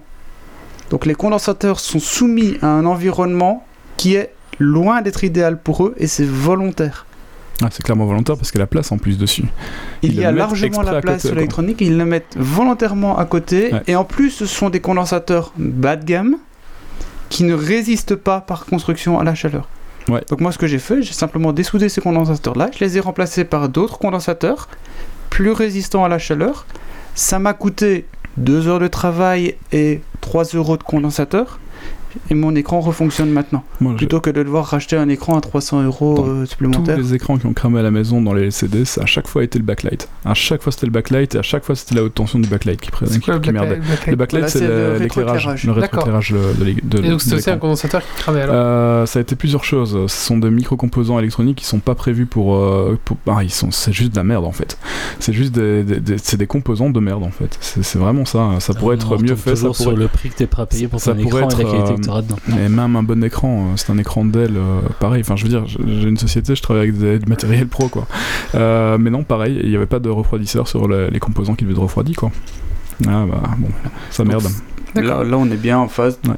de matériels qui sont étudiés Ouais. pour résister un certain temps jusqu'à une certaine limite et puis qui après vont lâcher. Quoi. D'accord, très bien. Et euh, si vous avez une Game Gear, vous n'avez plus de son, c'est aussi un condensateur qui a cramé. Oui, parce que moi, j'ai réparé la Game Gear. C'était quoi que j'ai réparé Je me souviens plus trop. J'ai réparé une partie, mais j'ai pas changé les condensateurs. Effectivement, tous les condensateurs doivent être remplacés. Mais là, c'est pas de l'obsolescence programmée, c'est que euh, la Game Gear contient des, des- des condensateurs électrolytiques. Donc, ce sont des condensateurs, comme on a dit, avec euh, du liquide de chimique à l'intérieur. Le liquide s'évapore, le liquide fuit, et au bout d'un temps, ça- il faut les remplacer par des, des solid caps ou alors repartir sur des électrolytiques. Ah voilà, c'est comme vos vieilles piles euh, qui ont tout Ouais. un peu coulé, séché euh, dans les, dans les trucs, euh, c'est le même principe. D'accord. Moi j'ai un autre type d'obsolescence que Oui. vous n'avez pas cité. Euh, L'obsolescence par contrainte. L'obsolescence en fait qui va être l'État qui impose une nouvelle norme ou des nouveaux standards et qui vont faire qu'en fait des si produits on sont obsolescents et devoir être remplacés. Non, je vais en parler, ah, pas, pas exactement de ça, mais je vais parler d'une. En gros, euh, bah, je vais le lâcher maintenant, de toute façon. hein, Euh, on- je vais juste avoir une question avant euh, Jonathan. Euh, Jonathan, pour vous, c'est quoi les, les- les pires trucs, les pires crasses à réparer qu'on vous amène au, au Reaper Café par exemple Euh, c'est une très bonne question. Euh, bah, c'est souvent quand il y a un quand il y a un condensateur qui, est, qui a cramé, enfin quand ça crame dans un circuit et que bah, le circuit est vachement complexe, bah, il faut commencer à, faire un peu du reverse engineering en se, demandant comment comment ils ont construit ça, essayer de voir euh, bah, quelle pièce aurait bien cramé et est-ce que c'est ça, et on se rend compte que c'est souvent un condensateur qui a, cramé. Donc voilà, c'est ce, ce genre de circuit un peu complexe. euh, je veux dire que c'est ça les, les, les, les plus les plus pénibles et bah sinon ouais euh, en- l'étape avant c'est le démontage. Et comme on dit euh, avec euh, les soudures et les machins euh, quand c'est vraiment euh, quand c'est vraiment compliqué à démonter je pense aux aspirateurs où ils cachent des, des vis derrière les roues euh, et derrière les boutons et machin et alors il faut pour démonter les pour trouver les vis il faut démonter les boutons en essayant de pas casser le plastique et compagnie c'est souvent ça aussi euh, qui, est, qui est assez complexe Ok, d'accord. Ah oui, donc c'est c'est assez, euh, assez Ouais, rotor en fait. exprès, ouais, ouais. Ah oui, ils ont. Parfois, on est, on est étonné et on se le partage entre nous souvent euh, des- de l'ingénierie qui est mise pour empêcher la réparation. Après, ils se disent peut-être les vis c'est moche, on veut les cacher. Comme quand on fait un meuble, on peut pas avoir des vis. Oui, mais il y a des caches, il y a des moyens de le faire proprement et il y a des moyens pour vra- empêcher vraiment l'accès à la vis. Ça coûte moins cher de la cacher derrière la roue que de mettre un cache en plus. Je crois pas que ce soit une question de prix. C'est vraiment des, des, de sont vraiment des tactiques euh, faites exprès pour pas pouvoir démonter. À partir du moment où tu as une coque qui est en plastique soudé, euh, tu, tu sais, tu sais juste pas l'ouvrir quoi. Tu sais pas l'ouvrir à part la découpant et une fois que tu la découpes, tu peux pas la ressouder. Donc euh, c'est vraiment des trucs qui sont faits pour pas être réparés du tout quoi. C'est et pourtant à l'intérieur euh, c'est des composants standards mais c'est pas réparable. Et euh, bon bah voilà après derrière ils font exprès de mettre leur Et, et capacité. donc, c'est c'est quel type d'appareil alors qui ont le, le trophée du truc le plus chiant à réparer? Euh, je vais dire euh, ouais, les, les- les aspirateurs. Souvent, quand on a un, quand on a un aspirateur, on fait euh, euh, attendez, j'ai pas deux heures devant moi, ça va être chaud. Ah ok, d'accord, c'est c'est les aspirateurs. là, ne venez pas avec vos aspirateurs. Mais pareil pour les machines Si. à café, elles sont pas toujours super évidentes à remplacer, et puis euh, les, les nettoyeurs vapeur aussi. Les, machine à les café. à vapeur. Ok, Ouais. d'accord. Fer à vapeur, ouais. Ah, Il y a quelqu'un du chat qui demande y a-t-il une notation des pires et des meilleures marques en matière d'obsolescence programmée par les consommateurs et les spécialistes des Repair Café C'est vrai que vous pourriez, avec votre expérience, euh, publier bête, ça. un, un, ben, un guide ou quelque chose où vous faites un peu le condensat de ce que vous avez rencontré et des marques euh, les, les pires ou les mieux. Mais c'est Ah, pas bête du tout ça parce que si on tenait un, si on tenait un, mais on le fait je pense non, un, un registre euh, des choses qui ont été réparées, on pourrait savoir les marques. Euh, ah non, on fait un registre des types, pas un registre des marques, c'est ça? Ouais, nous- Dans le cas du Repair Café à Arlon, on garde pour nous une liste des types d'appareils qui sont tombés en panne, Ouais, mais on ne garde pas les marques, les Parce modèles. que c'est vrai que ce Ce serait intéressant ça. beaucoup trop de, Ouais, c'est beaucoup de beaucoup de de travail. mais- données, de travail à faire, sachant qu'un Repair Café en tant que tel n'a pas assez de roulement. À chaque Ouais. fois, on a un Mais peut-être à, l'accueil, euh, à, l'accueil, euh, au moment où les gens s'inscrivent pour la réparation, euh, juste noter le- la marque et le, le type d'appareil. noter Marque, modèle, version. Et puis remonter ça, euh, bah, Repair Café, une base, une base de données chez vous. Et Repair Together, peut-être. voilà, je ne Repair sais Together, pas, une base de données chez vous. Et... Jonathan, il y a des projets comme ça en, en cours Euh, ou pas? ouais, ouais, c'est- c'est justement un projet en fait, euh, euh, mais c'est un projet euh, plus européen, enfin même international en fait. On s'est regroupé avec bah, l'association, la fondation Repair Café, et puis d'autres associations, une aux États-Unis, une en Angleterre, une en Allemagne. Euh, pour euh, re- recenser toutes des pannes euh, typiques sur des objets, donc bah, via les Repair Café, mais eux aussi c'est via des, des, des centres de réparation. Et donc l'idée c'est de mettre toutes ces données de côté, enfin de- ensemble, et de, de noter donc les, les- les types d'objets, les dates de fabrication, etc. Pour avoir vraiment bah, une- des données intéressantes là-dessus. Euh, maintenant, il y a déjà en Belgique, il y a, des- il y a déjà Test Achat qui fait ça. Mhm. Euh, je sais plus comment s'appelle le site, mais c'est euh, en gros, euh, on peut faire, euh, on peut mettre une plainte euh, sur un type d'objet qui tombe en panne, et eux, ils ont déjà pas mal de données là-dessus. Après, achats, faut être abonné pour avoir accès, non? C'est un site, vraiment, c'est sur leur site et c'est accès libre. Mais après, c'est vrai que le reste de test achat, c'est c'est payant. C'est vrai que c'est intéressant parce que moi, au final, les fois où on m'a le mieux conseillé sur euh, un appareil ou un autre, bah, c'est quand je connaissais quelqu'un dans une société qui, qui de vente, enfin, genre un Krefel, qu'est-ce que tu veux, un truc comme ça, qui travaille et qui peut dire Ah ben, euh, dans ce type de produit, euh, cette marque-là, on n'a quasiment jamais aucun retour, quel que soit le Qui modèle. travaille et qui est honnête, enfin, qui, Bah, qui veut bien te le dire. Un ami qui, voilà, Ouais, qui, qui s'en fout et, et par rapport à non, bah, cette marque-là, attention, ça on a, on a des retours toutes les semaines quoi. Donc, euh, mais c'est une information, il faut pouvoir réussir à y accéder. Quand on va dans un magasin comme ça, un peu Krefel, Van den Borg, j'ai toujours l'impression que le mec il m'entube et qu'il veut toujours. euh, Enfin, je- c'est comme, les... c'est comme les garagistes, je crois que c'est les pires trucs. Quoi. Les garagistes, c'est les vendeurs d'électro. Je pense qu'il n'y a pas pire. Mais oui, parce qu'il veut de toute façon vendre le produit qu'il a trop en stock. Faut être réaliste. Alors pour réagir à, la, à ce que Jonathan disait, je viens de retomber sur le site de To- euh, Testachat. C'est le testachat.be slash trop vite usé. Je, je le mets dans le chat et je le mettrai sur le Facebook. D'accord, merci. Alors Yves, donc toi tu voulais nous parler de d'autres types d'obsolescence. Oui, bah alors euh, du coup, j'enchaîne pas si. Vas-y, vas-y, je t'en prie. D'accord, bah alors euh, du coup, j'allais parler de l'obsolescence psychologique, esthétique et euh, l'obsolescence. Euh, où quelle est celle-là Euh, Verte, enfin euh, écolo. D'accord, Voilà. on t'écoute. Alors, bah donc du coup, euh, on va parler de l'obsolescence programmée dans ces domaines qu'on ne voit pas très souvent. Euh, donc, ce qui nous intéresse dans ce cas-ci, c'est l'obsolescence psychologique, euh, avant de nous intéresser à deux cas un peu réels. L'obsolescence psychologique ou l'obsolescence esthétique euh, résulte euh, d'un effet de mode ou de la mise sur le marché de nouveaux produits paraissant plus efficaces au niveau des fonctionnalités ou plus séduisants au niveau du design. Souvent, à l'aide de la publicité, les entreprises manipulent le consommateur pour qu'il remplace un produit qui est encore en bon état ou qu'on peut encore utiliser, mais qui apparaît comme daté par rapport à des produits similaires plus récents. Alors ça touche à la psychologie et à la préférence des individus. Hum, Le souci c'est que euh, bah, le, consommat- le- le consommateur euh, ici porte une responsabilité dans le phénomène. Euh, cette, cette obsolescence euh, ne peut pas être sanctionnée dans le cadre des interdictions euh, de l'obsolescence programmée délibérée. Donc voilà, c'est une des obsolescences qu'on ne peut pas sanctionner parce que euh, c'est les gens en fait qui choisissent. Les Mais- voitures, pour moi, jouent beaucoup là-dessus. Les vêtements. les voitures, on va, en, on va en parler, les vêtements, on va en parler aussi. Euh, en fait, euh, il faut savoir que pour les, euh, les choses euh, qui sont le plus vite remplacées euh, chez les 18-34 ans, ben, c'est le, téléphone mobile. Euh, et euh, chez les plus de 34 ans, c'est justement les grosses électros. Euh, donc, donc Ah, voilà. c'est- marrant. Je rentre dans la tranche.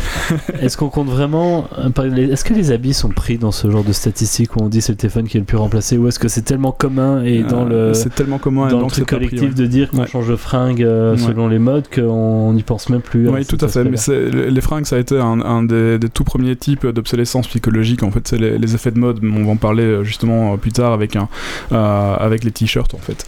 Et alors là, le le consommateur a son rôle à jouer, mais est-ce qu'au final, le consommateur a pas, a pas sa part de responsabilité dans tous les types d'obsolescence? Hum, bah, quand c'est une obsolescence euh, fonctionnelle euh, ou une pièce, euh, une pièce mécanique casse euh, ou le, le produit a été expressément dessiné pour, euh, pour casser, non, ça, le, le client il en peut rien quoi. Euh, il paye, il achète quelque chose, même s'il met le prix, ça va quand même casser. Non, c'était l'iPhone 6, l'iPhone 7 sort. Faire, le le 6 marche toujours, mais. Mais le 6 va être lent parce qu'il va être ralenti par un programme. Ouais, euh, alors, qui a ça, c'est autre chose, d'accord. Nous, tu dis, ah, le Ça, 7, est-ce que c'est vraiment beau. une obséance programmée, ce coup-là Alors, d'Apple Alors, Complètement. Euh, Enfin, moi, pour, moi, d'ailleurs, je n'ai plus acheté, euh, je n'ai plus acheté euh, Apple à cause de ça. Donc, j'avais un iPhone 6. Et au moment où l'iPhone 8 est sorti, il y a eu une mise à jour. Et cette mise à jour a mis dans les choux complètement mon 6 à tel point que quand j'écrivais un SMS, enfin, c'est pas le truc le plus fou sur un téléphone, je laguais. Je, je, je cliquais, je faisais, je faisais bonjour. J'attendais 3 secondes et le bonjour apparaissait. Je laguais. ouais. Bah oui, c'était une mise à jour qui Euh, avait été faite. Plein de choses là-dessus. Et euh, ma tablette, j'ai l'iPad 2, je crois. Euh, ma compagne a fait la mise à jour, j'ai pas fait la mise à jour. Elle, elle lag, et moi je ne lag pas. Est-ce que c'est. Alors c'est fait, mais, Apple l'a dit. hein, Apple l'a dit. Ils ont, ils ont dit qu'ils avaient fait exprès de mettre cette mise à jour là, soi-disant pour sauvegarder vos batteries. Oui, enfin, ce cas-là en particulier, mais de manière générale, les trucs qui lag avec les nouvelles mises à jour. Est-ce que on peut vraiment parler d'une obsolescence programmée, d'une Alors, volonté de nuire? Oui. Ou est-ce qu'on peut, ou est-ce que c'est plus une, Non, une clairement. volonté de ne pas en faire plus que ce qui est nécessaire? Clairement, dans Non, le non, cas d'Apple, de ça a été prouvé Ouais. et euh, Apple l'a admis qui bridait volontairement les performances de l'appareil, soi-disant pour économiser la batterie parce qu'elle vieillit. Ouais. Mais c'est bien un bridage qu'ils ont mis de leur part sur les performances de la machine. Mais pas que. Hein. Chez Pour Belgacom. euh, c'était le cas pour éviter que ça se coupe. C'était ça l'histoire. Ouais. Non, c'était pour non, c'était se- diminuer la- les performances de la machine, comme ça elle consomme moins et il conserve son autonomie. Sauf qu'il marche très bien avant la mise à jour et qu'il marche plus très bien après. Voilà. Mais Belgacom a fait pareil. hein. On- donc les gens qui avaient acheté des décodeurs Belgacom TV, euh, acheté de leur poche les décodeurs Belgacom TV, au bout d'un moment, Belgacom a dit bah c'est bon, nous on- n'achète plus les, les décodeurs, euh, vous allez tous les louer, et on n'est pas d'accord que vous ayez votre matériel chez vous. Euh, Qu'est-ce qui s'est passé deux ans après? Belgacom a changé euh, le software à l'intérieur du, du, du modem, enfin à l'intérieur du, du décodeur.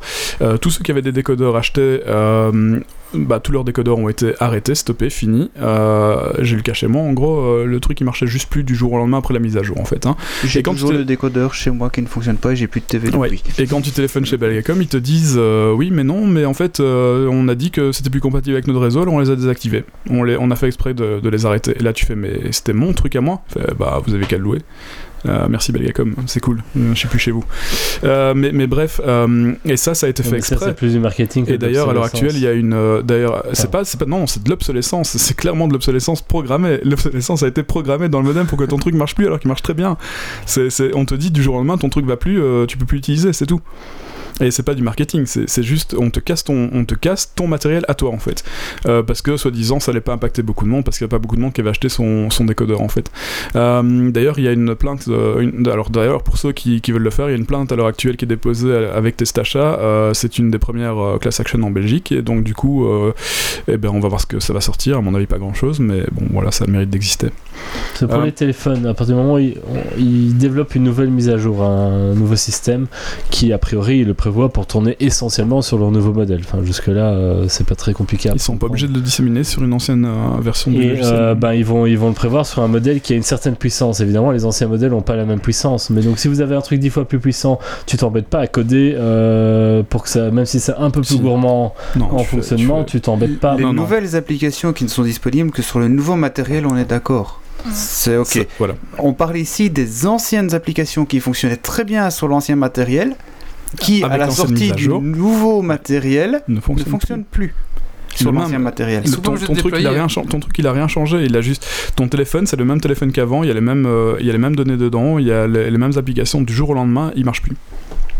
Et ton décodeur Belgacom, il a, il a les mêmes données dedans, il tourne très bien. Du jour au lendemain, après la mise à jour, il marche plus. Et là, tu fais, bon, bah ouais, ok, euh, très bien, je me suis fait enculer, quoi. Et c'est comme ça, ça a été comme ça avec Apple, ils se sont excusés, mais ça a quand même rien changé. Il y a quand même beaucoup de gens qui ont changé leur téléphone pour ça. Et euh, bah, justement, avec les produits informatiques, c'est extrêmement simple. hein. Euh, moi aussi, je peux très bien ralentir une application euh, chez mon client pour lui dire Ouais, il faut que tu la changes, on doit tout refaire dedans. hein. Bon, on le fait pas, mais, mais c'est très simple. Hein. Il va pas regarder le code, le client. Ouais. Il n'a pas les compétences pas- ou les voilà. connaissances pour comprendre ce qui a été fait. Tout comme nous, sur nos téléphones, on n'a pas les compétences pour savoir ce qui a été écrit comme code. Ou... Exactement. On, on sait de toute façon, on n'a même pas accès au code. Donc, euh. Et alors, euh, bah, pour, euh, pour revenir sur ces, Mhm. euh, sur ces voitures, en fait, parce que tu, tu avais parlé de voitures, euh, dans Bon pour la casse, les déraisons de l'obsolescence programmée, Serge Latouche euh, affirme d'ailleurs que grâce à une politique de marque, de design, de publicité, l'industrie automobile- faisait la démonstration qu'on pouvait obtenir le même résultat qu'avec l'introduction d'une défaillance technique euh, au niveau du renouvellement de l'achat d'une voiture. Ouais, c'est dingue quand même. Euh, et puis, ce que je voulais rajouter, c'est qu'en même temps, euh, les industriels de l'automobile n'ont parfois même pas besoin de recourir à ce genre de pratique. Euh, quand les politiciens et le gouvernement font, le font pour eux, ben, en ce moment, on le voit très bien. hein, on parle de l'obsolescence de Alors à ce moment-là, on parle de l'obsolescence écologique. Mhm. Et là, pour le moment, ça se voit avec les primes à la casse, où on te paye pour que tu remplaces ta voiture. Euh, ouais, ta voiture est trop vieille, euh, tiens, voilà 10 000 euros, puis euh, enfin, voilà 1000 euros, et change ta voiture, mets-la à la casse. Euh, et on le voit aussi avec les diesels. Alors pourquoi c'est aussi, pourquoi ça arrive maintenant, et que du jour au lendemain, on doit tous changer notre voiture diesel? Pourquoi Euh, Alors on sait que c'est polluant, mais, euh, mais là c'est le là c'est le politique qui te dit euh, en 2025 voiture diesel terminée. Donc on t'oblige à changer une voiture qui marche très bien, qui aurait pu tenir 20 ans, euh, pour du pour de l'obsolescence écologique ici en l'occurrence. T'as d'autres exemples d'obsolescence écologique? Euh, dans, celui de la voiture euh, est, très, euh, est très présent, mais euh, on pourrait très bien. euh, on parle des chaudières aussi. Euh, une chaudière qui a 20 ans euh, est pas nécessairement en panne, euh, mais on te dit qu'il faut la changer parce qu'elle consomme trop par rapport à une chaudière récente. Euh, une maison qui a, qui a 3 siècles, genre la mienne, on te dit euh, non, bah, elle est trop vieille, ça sert à rien de la rénover, démolis-la et refais-en une. Mais elle a 3 siècles, elle a toujours, euh, elle a toujours vécu, pourquoi est-ce que je la changerais Mais c'est compliqué ce genre de questions. et c'est euh, de l'obsolescence écologique, et là, à ce moment-là, ça touche justement à la psychologie euh, et au référentiel euh, des individus, en fait. Euh, avec du bon lobbying, avec de la bonne publicité, on peut faire faire n'importe quoi à n'importe qui. Parce qu'au final, allez, si on, si on pousse vraiment le concept de, de l'anti-obsolescence au maximum, c'est quand même l'idée de base de bah, limiter les, les consommations de ressources parce qu'on évite de changer pour rien, d'avoir des choses qui durent le, le plus longtemps possible et ainsi de suite. Mais quand tu touches, touches à des problématiques écologiques, le calcul n'est pas toujours simple. Parce que euh, peut-être que ton truc qui a toujours bien fonctionné et qui fonctionnera encore très bien 200 ans, ta maison, mais sur ces 200 ans-là, elle sera d'un point de vue énergétique et ressources bien plus consommatrice que de faire une nouvelle euh, qui sera plus performante. Donc euh, Surtout pour une maison qui va durer très longtemps dans le temps. Pour une maison qui va durer très longtemps dans le temps, dans le temps oui, effectivement, ça vaut la peine de faire les mises à jour nécessaires euh, avec des produits de qualité qu'on sait qu'ils vont tenir. Euh, pour une voiture, euh, on sait qu'elle va durer euh, 10-15 ans. Est-ce que ça vaut la peine d'obliger de faire, de obligatoirement la faire changer tous les 5 ans, un peu de choses près? Parce que c'est ça, hein.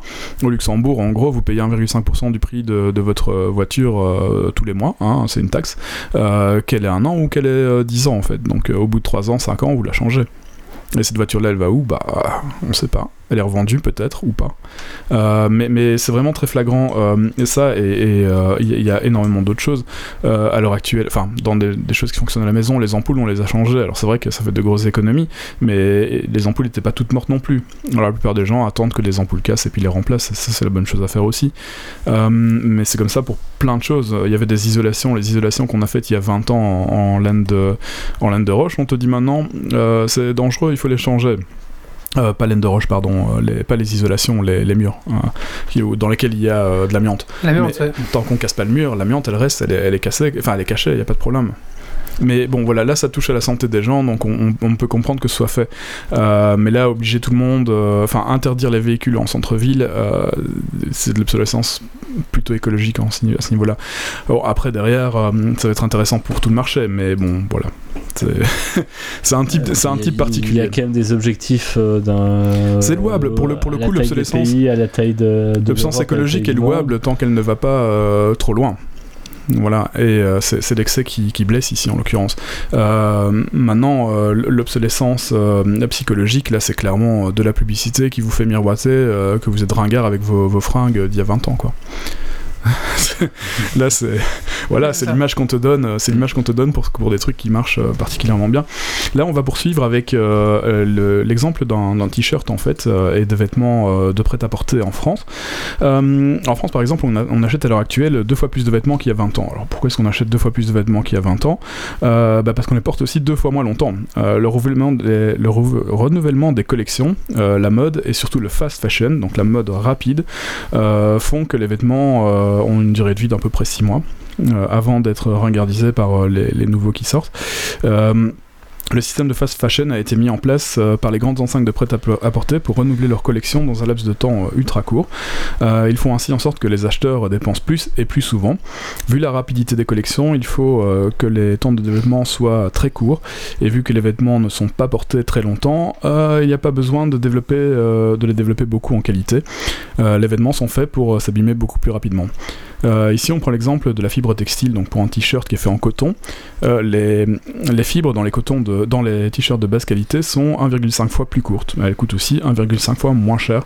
Euh, par contre, elles tiennent beaucoup moins longtemps. Ça se déforme, ça se bouloche. Ça déforme, ça bouloche, et puis, oh, puis ça fait des trous, et puis vous devez les jeter.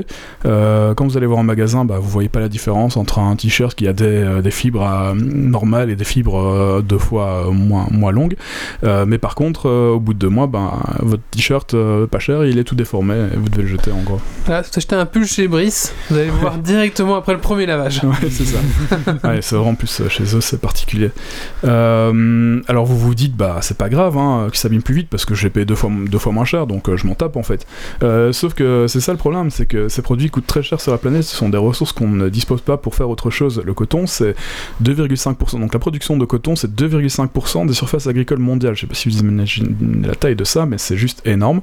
Euh, par contre, c'est aussi 25% des pesticides utilisés pour 2,5% de ce qui est cultivé, juste pour le coton. Donc quand on va acheter un t-shirt qui était pas cher, euh, on fait juste, c'est un gros carnage pour la planète en fait. Euh, Euh, un kilo de coton, c'est Oui. 3800 litres d'eau. J'ai une petite question pour Jonathan. Est-ce que vous. Enfin, vous. Vous. Je trouve plus le mot. Pardon. Euh, Est-ce que vous informez les gens qui viennent aussi voir au, au Reaper Café un petit peu sur la dimension écologique, un petit peu euh, sur justement, ben, le- je pense au, bah, je pense voilà au coton, je pense aussi aux matériaux rares utilisés dans les, dans les appareils. Est-ce qu'il y a aussi une dimension un peu comme ça? Est-ce qu'on, il y a une sensibilisation à ça aussi ou pas du tout? Au côté euh, donc des matériaux, je n'ai pas bien entendu ta question, ça coupe pas mal. Ah pardon, Euh, excuse-moi. Ma question était, euh, est-ce qu'au niveau du café numérique aussi, il y a une sensibilisation au niveau écologique? Reaper Café. Au Reaper Café, je dis quoi? Café numérique. Oh, pff, Reaper Café, est-ce qu'il y a une sensibilisation écologique aussi? Donc oui, oui, on essaie d'informer un petit peu. euh, bah, je pense au côté des, des smartphones avec tous les tous les matériaux qui sont utilisés dedans. euh, quand, en fait, ça dépend très fort du réparateur et de ce qui va, euh, de la personne qui va avoir avec lui, si la personne est ouverte ou pas euh, à la discussion. Mais oui, l'idée c'est d'avoir une discussion aussi sur les objets et sur euh, bah, l'origine des métaux. Bah, voilà, on sait très bien que les smartphones c'est fait avec euh, des métaux rares qui sont parfois creusés par des enfants. euh, euh, dans, des pays pas très euh, favorisés. Donc euh, voilà, euh, je pense que ça dépend très fort des réparateurs, mais euh, bah, tout le monde a son petit mot à dire là-dessus. Et, euh, oui, on essaie d'informer les gens, euh, chacun, euh, chacun comme on peut, quoi.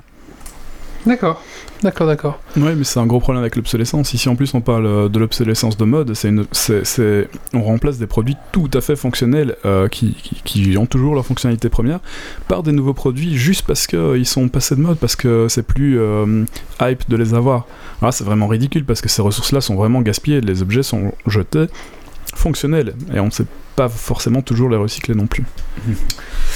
Ah, tu avais encore un troisième type de Oui, tout à fait. d'obsolescence Je t'écoute. Alors on parle, euh, bah on va continuer, hein, du coup après les 3800 litres d'eau pour euh, fabriquer un kilo de coton.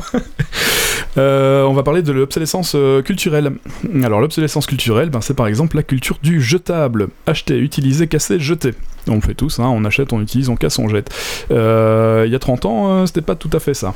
Euh, cette pratique a pu se justifier économiquement pendant les, grandes crises, euh, les grandes crises économiques, mais aujourd'hui, on voit que c'est de plus en plus difficile à tenir. hein. Les ressources sont pas, les ressources ne sont pas inépuisables, et tous les ans, tous les ans, pendant les grandes vacances, on se retrouve avec avoir dépassé l'ensemble des ressources renouvelables de la planète. Donc, on vit à crédit en fait sur ce qui reste au niveau de la planète. Tout ça parce que dans les années 80 et dans les années 70, on avait besoin d'acheter beaucoup pour, euh, pour augmenter euh, bah, les, les- pour, pour augmenter la croissance en fait. J'avais une, un- une astuce, mais une, un mau- mauvaise astuce de la part de Marius, qui est un chroniqueur de Geeks League. Quand il bricolait, euh, ce qu'il faisait, c'est qu'il achetait euh, des outils de mauvaise qualité, genre, vous savez, la, la visseuse dégueulasse Ouais, à ouais, 16 ouais. euros de chez Ikea. Et du coup, il vissait comme un bourrin avec. Puis forcément, elle pétait. Du coup, il faisait, elle est cassée. Et en fait, à la place d'acheter une bonne visseuse qui gardait, je sais pas moi, 10 ans, il achetait que des appareils, des outils de mauvaise qualité qui forcément euh, cassaient assez vite et qu'il utilisait sur garantie, sur garantie, sur garantie. voilà. Donc ça, c'était un peu. euh, c'est intéressant parce que si les si ce genre de, de façon de faire se démocratisait trop ou arrivait trop souvent, euh, je pense pas. que les, les sociétés réfléchiraient un peu, un peu plus à deux fois avant de faire des trucs trop fragiles parce que ça coûterait beaucoup Ouais. plus Bah oui, mais d'où l'augmentation de la taille de la garantie, hein, 24 mois c'est pas assez. Il faudrait qu'elle soit effectivement augmentée à 4 ans pour bien faire. Mais. Ouais. C'est un peu le problème dans les cycles de vie. Oh non, on n'y est pas encore. Euh, alors, un ménage actuel, euh, donc je parle de, la France à l'heure actuelle, mais ça doit pas être très, très loin de la Belgique, euh, jette 10 fois plus de choses qu'il y, a, qu'il y a 100 ans. En France, à l'heure actuelle, sur les déchets électroniques, on parle de 17 à 23 kilos de déchets électroniques ou électriques par habitant chaque année. Sachant que ces déchets contiennent des matériaux rares, contiennent des matériaux, ben, du cuivre, de l'or, euh, de l'argent, c'est quand même des trucs euh, dont on a un peu besoin partout. Et euh, ils sont pas beaucoup recyclés. Alors en Belgique, on a la chance d'avoir un parc à des réseaux de parcs à conteneurs et on a, on a ce genre de recyclage, mais c'est pas le cas partout, partout en fait. Entre Ouais. 2004 et atroce en Belgique tout ça. et alors pire, entre euh, 2004 et 2013, euh, la part des électroménagers remplacés euh, dans les 5 ans a quasi doublé. Donc en gros, euh, euh, pour atteindre 13%, donc les- l'électroménager que vous achetez maintenant, euh, 13%, des, pardon, 13% des électroménagers que vous achetez maintenant, au bout de 5 ans, seront morts et devront être remplacés. Forcément, ça arrive toujours après la garantie. Euh, on se rend compte aussi que les, que les durées de vie avant remplacement, pour un téléphone portable, c'est 2 ans en moyenne. Donc euh, voilà. mhm. Euh, ça. deux ans, on remplace son téléphone alors que ça marche toujours. La euh, plupart bien. des abonnements Bouygues, Deux SFR, ouais. Tango vous disent bah t'as ton abonnement de... et après deux ans t'as un nouveau téléphone. Ouais. Et... Mais on, on le fait, je l'ai fait aussi, je l'ai changé. Bah oui parce que j'ai un iPhone 6 qui laguait. Mais euh, oui, oui on le fait tous parce que on se dit bon bah pour le même prix autant avoir un nouveau. C'est puis on, a, humain. bien- on a bien souvent cassé, on a bien souvent cassé l'écran, euh, il est un peu griffé. euh, Enfin ouais, deux ans, c'est pour un téléphone. Et c'est bien les ventes couplées parce qu'en Belgique c'est le seul moyen qu'ils peuvent t'attacher à ton abonnement. Ouais. En dehors de sans ça, tu peux changer tous les mois si tu as envie vers un autre opérateur ou un autre forfait. Pas si tu as eu un téléphone pour le même prix. Ah c'est Luxembourg. Je sais pas si en Belgique on peut faire des. des... Non, ils mais peuvent. c'est- c'est le seul moyen qu'ils ont de te lier à un abonnement sur 24 mois par exemple. euh, D'accord d'accord. Et alors, euh, comme dans le textile, le cycle de vie et développement des produits sont de, de plus en plus courts euh, pour forcer le rachat. Euh, les, effets, les, les effets de mode, le sparkling attitude, bref, tout y est, euh, y compris les stratégies développées par les Quoi le fabricants. sparkling attitude? Sparkling attitude, c'est c'est genre euh, ah ouah, c'est trop cool, j'ai regardé une fille Ah sur comme euh, Spark comme faire des étoiles, Ouais, c'est étinceler, c'est voilà, ça. ok. J'ai regardé quelqu'un sur YouTube qui avait fait la publicité de ce bazar-là. Elle est trop cool, je vais être cool, je vais acheter pareil. Euh, euh, bref, tout est dans les, les mobiles en l'occurrence, euh, tout, y est, mais vraiment tout, y compris les stratégies développées par les fabricants pour rendre les terminaux irréparables ainsi que les mises à jour foireuses qui réduisent considérablement la durée de vie de vos terminaux. Euh, les mobiles se retrouvent donc euh, avec une conjonction d'obsolescence esthétique et technologique qui fait que vous changez votre mobile tous les deux ans quand c'est pas nécessaire. Euh, la seule chose qu'il faut retenir de, tout ce que je viens de dire ici, c'est qu'en gros, euh, c'est vous qui faites le choix. Le- L'obsolescence psychologique, c'est- vous qui pouvez jouer contre. Si on vous dit que quelque chose n'est pas bien, c'est peut-être pas nécessairement la vérité. Donc euh, c'est là qu'il faut faire un choix. Surtout que cette, cette obsolescence-là ne pourra jamais être condamnée. Donc euh, les, publici- les, publicitaires vont pouvoir euh, continuer à faire tout ce qu'ils font. Il faut juste être plus intelligent et, et vraiment se demander si on en a besoin ou pas. Alors. Je vais terminer avec le cycle de vie. Des- faites comme Yves, hein. Yves on dit toujours ses chroniques sont trop longues, mais il fait le choix Ouais. de continuer. Tout à fait. Euh, je, vais, je vais terminer par le, le cycle de vie euh, des, des- des produits. Bah, Apple, euh, c'est tous les 4 mois et demi. euh, et Samsung, euh, c'est tous les 3 mois. Ça, ça regardise votre vieux. Votre vieux qui a 4 mois, hein, en gros. Euh, dans les différentes marques, ici, euh, on voit, c'est le niveau de la perception des gens. euh, Apple est perçu comme celui qui remplace le plus vite ses terminaux. Ensuite, c'est Samsung, Nokia, BlackBerry, Sony. Oh, Nokia. Huawei, LG, euh, Motorola, HTC et, Parce que Nokia maintenant euh, joue sur le fait de refaire, De refaire du les vieux, anciens, des ouais. anciens, euh, ouais, c'est ça. Donc Des quelque part, il joue Windows. sur la fibre rétro. euh. Ouais, film nostalgique, mais. Donc voilà, l'obsolescence, c'est pas nécessairement toujours programmé, euh, vous êtes aussi responsable euh, de ce que vous consommez, voilà. Donc il y a deux parties. A priori, ouais. euh, Nokia, les anciens modèles Nokia qui voulaient ressortir vont rester en biband euh, comme à l'époque, alors que bientôt les bibandes seront entièrement démantelés, il n'y aura plus que du triband dans, dans le genre obsolescence programmée. D'accord, oui, c'est pas mal. On en est dedans. Euh, bah merci Yves. Mais voilà, Merci Euh, beaucoup. J'aurais bien voulu faire un truc euh, plus joyeux, c'est pour ça que j'ai rigolé beaucoup au début. Euh, malheureusement, l'obsolescence programmée, c'est un problème euh, grave, et quand on voit les ressources qui sont utilisées là-dedans, il y a un moment, il faut se demander si c'est vraiment nécessaire d'aller... Mais dans d'ailleurs, tu, parlais des, des déchets électroniques en Belgique. Ouais. euh, alors, si vous voulez une histoire drôle, enfin, je sais plutôt triste en Belgique, enfin, une histoire belge. Euh, ben, il faut savoir que les tri, le- la gestion de déchets et ainsi de suite en Belgique, eh ben, c'est pas fédéral, c'est régional. Et que pour transporter des déchets euh, dangereux, enfin, les déchets électroniques sont en partie des déchets dangereux, et donc pour aller les chercher chez un client quelque part, à un endroit et les amener à un autre endroit, il faut être agréé. Il faut être agréé pour, non pas pour la Belgique, mais pour la région. Et donc, euh, si vous traversez la Belgique avec vos déchets, il vous faut être agréé pour la Flandre, pour la Wallonie et pour Bruxelles. Merci la Belgique. Je sais pas si t'as quelque chose à rajouter sur ce que Yves a dit, Jonathan. Je Euh, note. oui. J'ai endormi. Ça a coupé. tu t'es endormi, hein. on s'est tous endormis, t'inquiète pas. Non, ça coupe.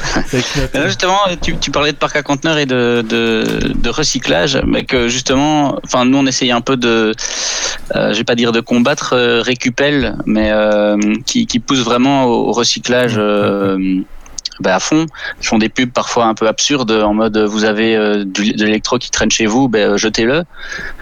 Ouais, tout à fait. Euh, Ouais, ouais. C'est pas, c'est pas du tout la bonne solution selon nous et je pense que bah, c'est logique de Bah. ne pas jeter mais de réutiliser, de voilà utiliser des donneries, utiliser des Repair Café si votre objet est cassé et même si vous en avez plus besoin, ben, euh, Bah, donnez-le pour qu'il soit voilà, vous le donnez après, vous le réparez puis vous le donnez. Parce qu'il faut pas croire que Récupel fait ça pour le plaisir, hein, parce que vous payez Récupel d'un côté, Récupel euh, euh, recycle ce qu'il peut recycler, ce qui a de la valeur, le reste il le jette.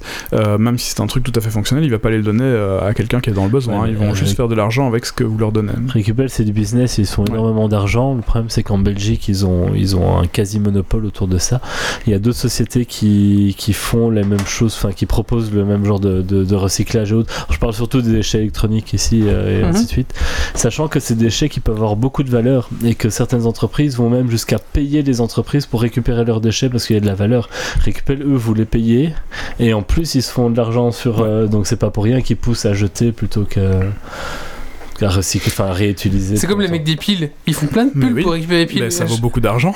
Mais ça, c'est pas matière. financé par l'État, c'est financé par la société. Donc quelque part, c'est qu'ils font des pubs pour récupérer des piles, ça doit rapporter une blinde. Mais euh, c'est les piles et les batteries, une, batterie des de voiture. c'est Ouais. des- c'est des matériaux qui peuvent être réutilisés. D'accord. Une batterie de, une batterie de voiture a, a beaucoup de valeur. Euh, batterie de voiture normale, hein, je parle. Mais alors une batterie de voiture électrique, c'est euh, 90% de possibilité de recyclage et là ça vaut une fortune en fait. Et puis t'as une dent, enfin, d'un point de vue écologique, les piles c'est quand même euh, quelque chose de très très très très mauvais. Et maintenant, avec tout ce qui est batterie lithium, c'est quelque chose de potentiellement aussi relativement dangereux, les vieilles batteries qui traînent. Ça, oui, il Euh, vaut mieux les. vaut mieux mieux les- C'est clair C'est une qu'il vaut batterie mieux les recycler. Une vieille batterie lithium, potentiellement, que- ça, c'est Ah, explosif. Ouais, ouais. D'accord, bah merci euh, Jonathan.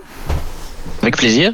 Euh, on va on va clôturer ici le, le petit la petite partie sur le. Je sais pas si je vous avez quelque chose à rajouter. Ah non, moi ça va de mon côté. C'est- euh, c'est pas mais mal. j'aimerais bien, j'aurais bien voulu avoir plus de d'infos des auditeurs en fait. Donc euh, je- j'ai juste envie de dire aux auditeurs, si vous avez des des critiques, enfin pas nécessairement des critiques, mais si vous avez des commentaires à faire sur ce qui a été dit, n'hésitez pas. On est vraiment très intéressé par savoir ce que vous euh, ce que vous vous en pensez en fait.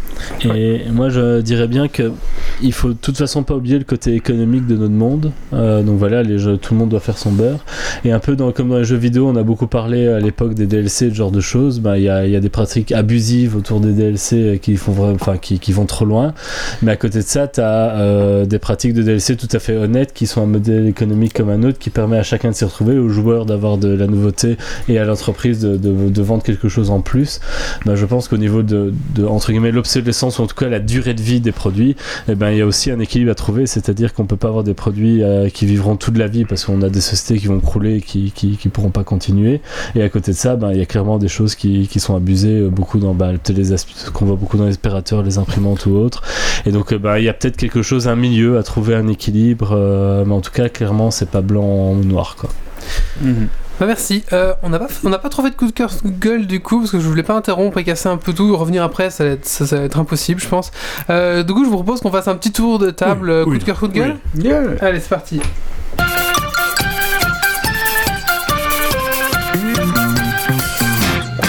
Nico, tu commences? Ouais, moi c'est un petit coup de cœur et en même temps un petit coup de gueule en même temps. C'est le nouveau Raspberry Pi 3 euh, B+, euh, comme ils l'ont appelé. Euh, je suis très content qu'il soit sorti. Le Euh. On voulait un 4. Voilà, mais j'attends, je m'attendais à quelque chose d'un petit peu mieux. Bon, dans ce cas-ci, ils nous ont sorti euh, une meilleure connexion euh, filaire, un meilleur Wi-Fi Bluetooth, un CPU un peu plus rapide, euh, la possibilité d'un d'utiliser du PoE, du Power over Ethernet, Avec un shield externe. mais c'est avec un shield externe, là malheureusement.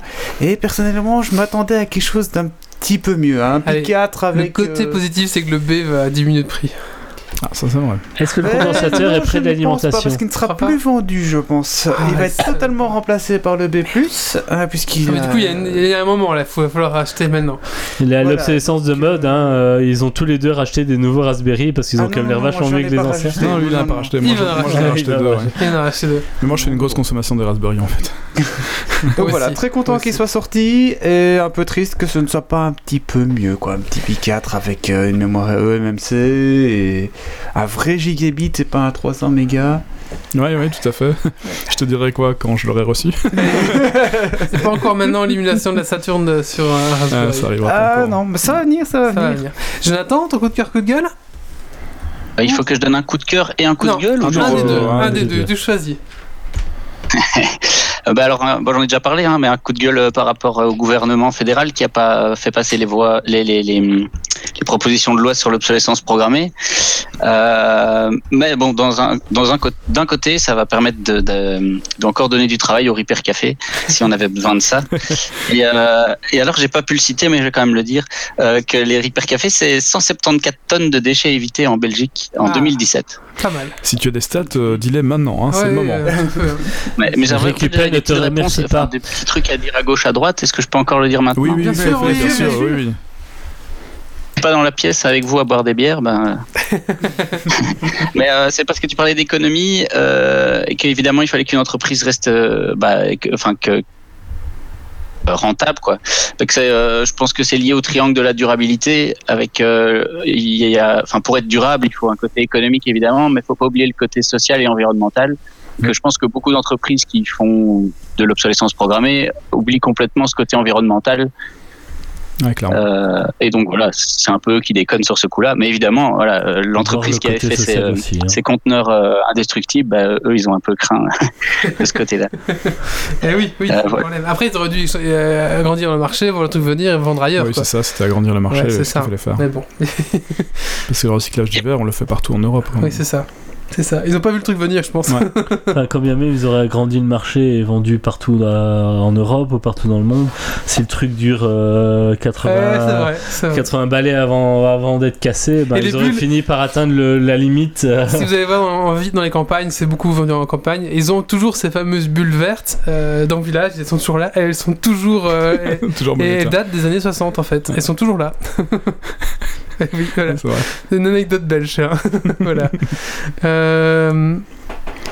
Yves Oui, ah, bon. Ah non, t'a- t'avais d'autres. euh, d'autres Pardon. Je- J'avais juste un dernier point Oui, sur les sûr, bien sûr, imprimantes. Bien sûr, bien sûr. euh, parce qu'en on t'entend plus. imprimante, on, on m'entend ou pas? Oui, non, oui, vas-y, vas-y, c'est bon. Désolé. Euh, bah oui, on parlait d'imprimante et quel type d'imprimante avoir, etc.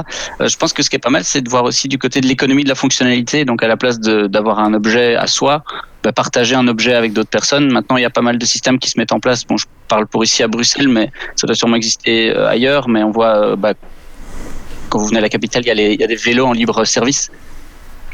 Il y a, euh, bah voilà, simplement dans un bureau, euh, on partage l'imprimante avec un autre service, par exemple.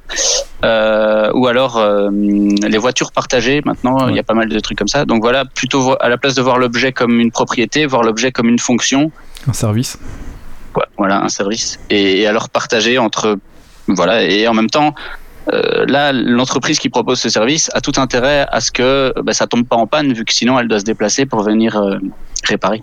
Oui, tout à fait. Voilà, exactement. Et se mettre à plusieurs aussi, ça permet d'avoir peut-être un petit peu plus de budget et passer sur un matériel un petit peu plus haut de gamme, comme je disais tout à l'heure, qui est un petit peu moins étudié pour tomber en panne. Quoi. Ouais, euh, oui. T'as encore que- quelque chose à rajouter? Et cette fois. D'accord, d'accord. Et je voulais rajouter aussi euh, ben, le marché de l'occasion. Euh, aussi, hein, euh, ben, voilà, concrètement, moi je viens d'avoir un, un petit bébé et 80% des choses qu'on a achetées pour le bébé, on l'a acheté en occasion en fait. Euh, ce qui permet, euh, ben voilà, on se voyait pas acheter des choses qui allaient durer 2-3 mois. Il y a beaucoup de choses de bébé qui durent 2-3 mois et après, pourquoi faire? Pour, rien faire ou les jeter ou, ou les revendre, je savais pas trop. Du coup, on s'est dit, bon, bah allez. On fait le geste de. Déjà économiquement, c'était très avantageux. Et en plus, bah, quelque part, euh, écologiquement aussi, parce que voilà, on a récupéré pas mal de choses, on a racheté pas mal de choses aux gens. Et en plus, socialement, on a vu plein de parents qui ont eu des gamins il y a- qui ont 3 mois, et on a eu plein de super conseils. On a fait plein de foyers comme ça pour récupérer un lit, un machin, un truc. Et euh, voilà, en plus, socialement, c'était très intéressant. Plein de conseils très, très judicieux de parents qui avaient l'expérience. Donc voilà. D'ailleurs, si tu as des trucs de 2-3 mois dans un mois ou deux qui ne servent plus, euh, Très bien. ça sera la troisième main. À, Bruxelles, ils ont lancé une Baby Tech, qui est euh, bah, donc une bibliothèque de produits pour enfants. Ah ouais, et donc, euh, ils essayent de lancer le, pro- le projet pour que ça, enfin, pour euh, faire des, des, des, des- des bazars comme ça un peu partout en Belgique. Et donc, euh, bah voilà, c'est intéressant parce qu'évidemment, les, pro- les, les produits ne durent pas plus de trois mois. Donc, Eh oui. Là, on, a, on a un landau. Je suis content d'avoir acheté une occasion parce que le bébé il était 15 jours dedans. Alors, euh, t'achètes un, un landau euh, neuf à 400 balles, ça te fait mal le cul d'utiliser 15 jours. Ouais, c'est clair. surtout au tout début, hein, parce que c'est au début c'est un mois, 3 mois, 6 mois, 9 Ouais. mois, après c'est un an, 2 ans, 3 Oui, ans, oui, c'est oui. des trucs un peu plus longs. Mais... Ouais, c'est ça. Bah Yves, ton coup de cœur, coup de gueule? Oui, alors mon coup de cœur va pour euh, l'Amazon Fire TV. Euh, Merci euh, Guillaume d'en avoir parlé il y a à peu près un mois. Euh, je l'ai acheté pour mes parents. Euh, J'en ai filé un chez euh, mon père qui en est tout à fait satisfait et vraiment très heureux et facile à utiliser. Et là, je vais tenter le coup ce week-end chez ma mère. Est-ce que tu auras fait un serveur Plex Non, non, non, non, on va pas compliquer les choses. J'ai mis l'IPTV, j'ai mis, j'ai mis. Justement, toi tu gères de faire ce truc Plex chez toi et tu connectes juste le compte sur l'application Plex légal, chez c'est eux. pas légal. Bof, si, le truc Plex, oui, après ce que tu mets dessus. Mais, de toute façon, j'aurais mis Netflix, j'ai mis Amazon, j'ai mis l'IPTV, j'ai mis euh, YouTube, enfin bref, il y a tout dessus. Ils sont contents, ils sont ravis. Voilà. Ça marche bien, même pour les personnes plus âgées. Doc? Moi j'avais un coup de cœur et un coup de gueule si on a assez de temps. Oui, oui, oui, vas-y. Alors coup de cœur depuis deux mois que j'oublie de vous faire. En fait en janvier euh, ils ont ressorti euh, le jeu Pokémon Crystal mais en version euh, téléchargeable sur 3DS. Donc rien de spécial, hein, c'est exactement le même jeu. Là on parle pas d'un reboot, enfin d'une version améliorée ou quoi que ce soit. Par contre ce que je trouvais très mignon c'est qu'en magasin pour vendre le jeu, plutôt que de vendre juste le code dans, une... Enfin ils vendent parfois les codes sur un coupon euh, pour pas devoir euh, payer dans le store. Et ben ils ont carrément refait la boîte en carton euh, du jeu euh, de l'époque, sauf qu'au lieu d'avoir marqué Game Boy Color, c'est marqué 3DS sur le côté. Et donc vous avez vraiment la, la boîte du jeu en carton de la même taille que les boîtes Game Boy et ainsi de suite. D'accord, juste pour un code, quoi. Juste pour avoir le code dedans, mais bon, je trouve ça rigolo par rapport au fait de le payer sur le, le télécharge, enfin en téléchargement. Enfin voilà, le, le geek un peu collectionneur qui aime bien ça, c'est rigolo la, la jolie boîte. Euh, Sinon, coup de gueule, euh, moi c'est autour de tout ce qui est euh, Bah, les tickets restaurants et aussi un petit peu les, cartes bancaires, peu les, visas, tout ça. En fait, je, commence tout doucement à bien m'énerver sur les restaurants et autres qui ne prennent pas les tickets restaurants ou qui parfois veulent, euh, ou les cafés ou quoi, qui veulent absolument qu'on paye par visa plutôt que payer par bon contact et ainsi de suite. Sachant que à l'heure actuelle, les frais sur ce genre de paiement euh, sont de plus en plus réduits euh, et si là quelques années ça se justifiait, ça ne se justifie plus vraiment. Euh, bah voilà, je pense que bah, on a notre responsabilité en tant que consommateur et si vous aussi ça vous énerve un peu, n'hésitez pas quand un truc n'accepte pas les tickets restaurants à poser votre sandwich et à dire ah ben euh, désolé non euh, j'irai voir ailleurs où ils les acceptent parce que bon la, la fonction même du ticket restaurant c'est justement de payer ce genre de petite nourriture de midi. Et si suffisamment de monde ben, les envoie balader au moment de payer parce qu'ils les acceptent pas, ils auront vite fait de changer d'avis et de les accepter. En France, les, tickets repas, c'est- on, est- on doit être très content en Belgique parce qu'en France, c'est une misère. Genre, tu vas le temps de midi chez Auchan. Si t'achètes une boîte de conserve, tu ne peux pas payer avec tes tickets repas parce que tu n'es pas censé manger ta boîte de conserve directement le temps de midi, tu vois. Donc tu dois manger que des sandwichs triangles par exemple. Ça, tu peux payer. Et donc c'est l'enfer. Et c'est genre un ou deux tickets maximum. Tu peux pas venir faire. Moi, je fais mes courses avec. Donc Ouais. je prends. Je sais pas, je prends. euh, J'ai 100 balles de courses, je paye tout, merci, au revoir. Et voilà. Et là, tu peux pas. Donc c'est vraiment. euh, Ah, voilà, moi là le coup de gueule est plus pas sur le ticket restaurant en tant que tel, mais sur la, la- le, le- le côté des, des- des endroits qui refusent certains types de paiements, euh, alors qu'en fait ça Mm. leur coûte pas grand chose de les accepter et de proposer ça comme service. Donc euh, voilà. Euh, voilà, mais mon coup de cœur à moi, euh, ben c'est le- pour euh, pour l'instant le Télévideo Games donc qui se passe à Bruxelles. Donc c'est 72 heures je crois de live sur Twitch pour le Télévis. Euh, donc vous pouvez lâcher, euh, vous pouvez lâcher un don euh, sur la chaîne. Je sais qu'il y a Benzaï qui participe, notamment ce soir et encore demain. Donc il y a quelques stars, on va dire du, du YouTube. Enfin, Ils du- ont un Tipeee? Non, non, ils ont pas de Tipeee. un- C'est un don directement que tu envoies au Télévis en fait. C'est un Et- AGDQ de chez nous quoi. Hein, quoi? C'est un Awesome Game Done Quick ou quelque chose comme ça de chez nous. C'est du streaming de jeux pour euh, la bonne cause. euh. Ils stream, c'est ça, oui, c'est ça, c'est ça. Euh, et du coup, c'est les Belges qui ont ça. Je connais pas les mecs qui font ça, sérieusement. Je, je crois que je suis trop vieux, mais. Et ben moi je vais regarder ça de plus près parce que ça m'intéresse beaucoup beaucoup. Voilà, en fait. et il y a Benzaï pour l'instant qui y est, je sais qu'il y a demain. Et comme c'est la Medinasia, je sais qu'il y aura peut-être 2-3 mecs qui vont, genre euh, Bom Lennon ou genre de grenier, qui risquent d'y passer aussi pour faire un coucou. Voilà, je trouve ça intelligent de faire ça le jour de la, la Medinasia, parce que voilà, là il y a Benzaï qui est venu à Medinasia et le soir il vient se taper là, euh, jouer à la console et récolter des dons quoi. Euh, voilà, donc franchement, euh, bah, n'hésitez pas à lâcher un don aussi.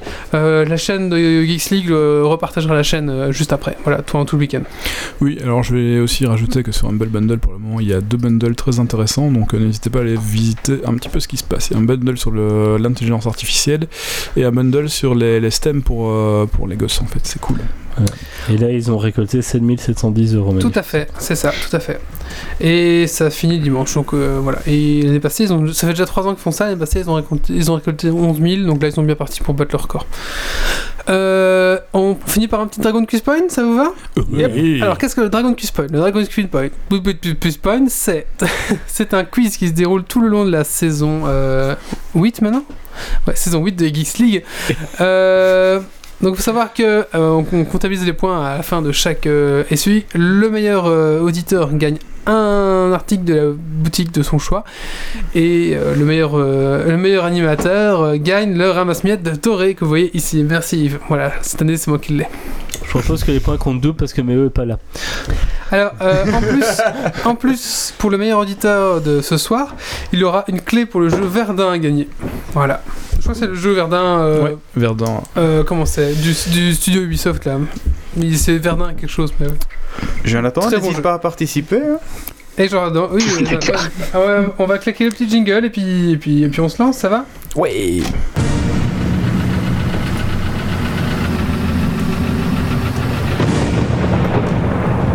Des hommes, des défis, du suspens, des questions. Le dragon quitte point. Es-tu prêt pour le défi? Et tu vas.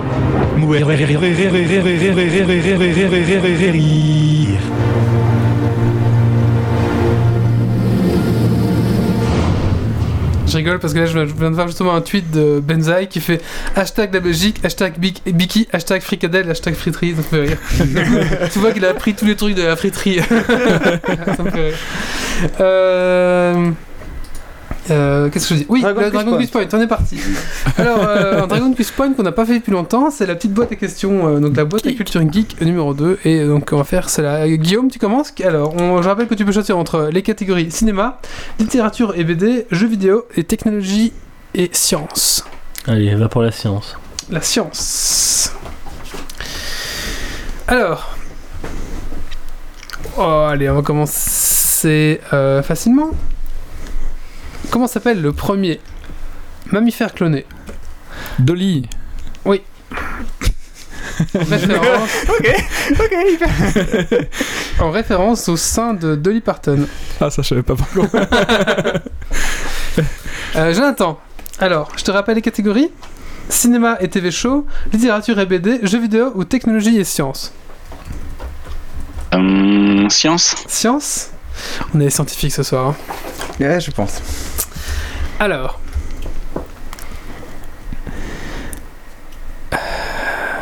Une supernova. Ah, c'est une question. Ok.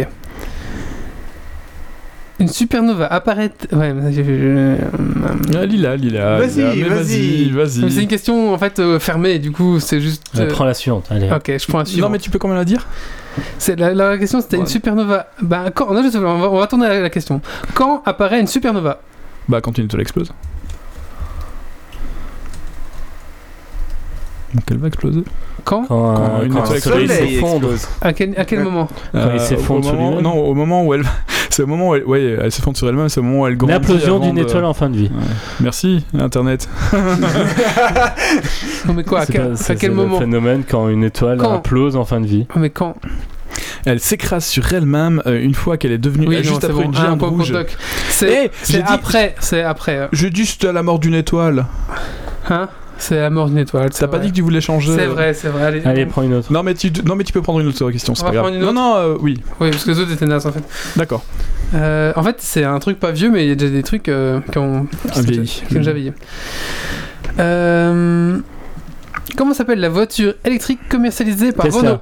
Ah non, Renault. Zoé. Non. C'est pas Zoé?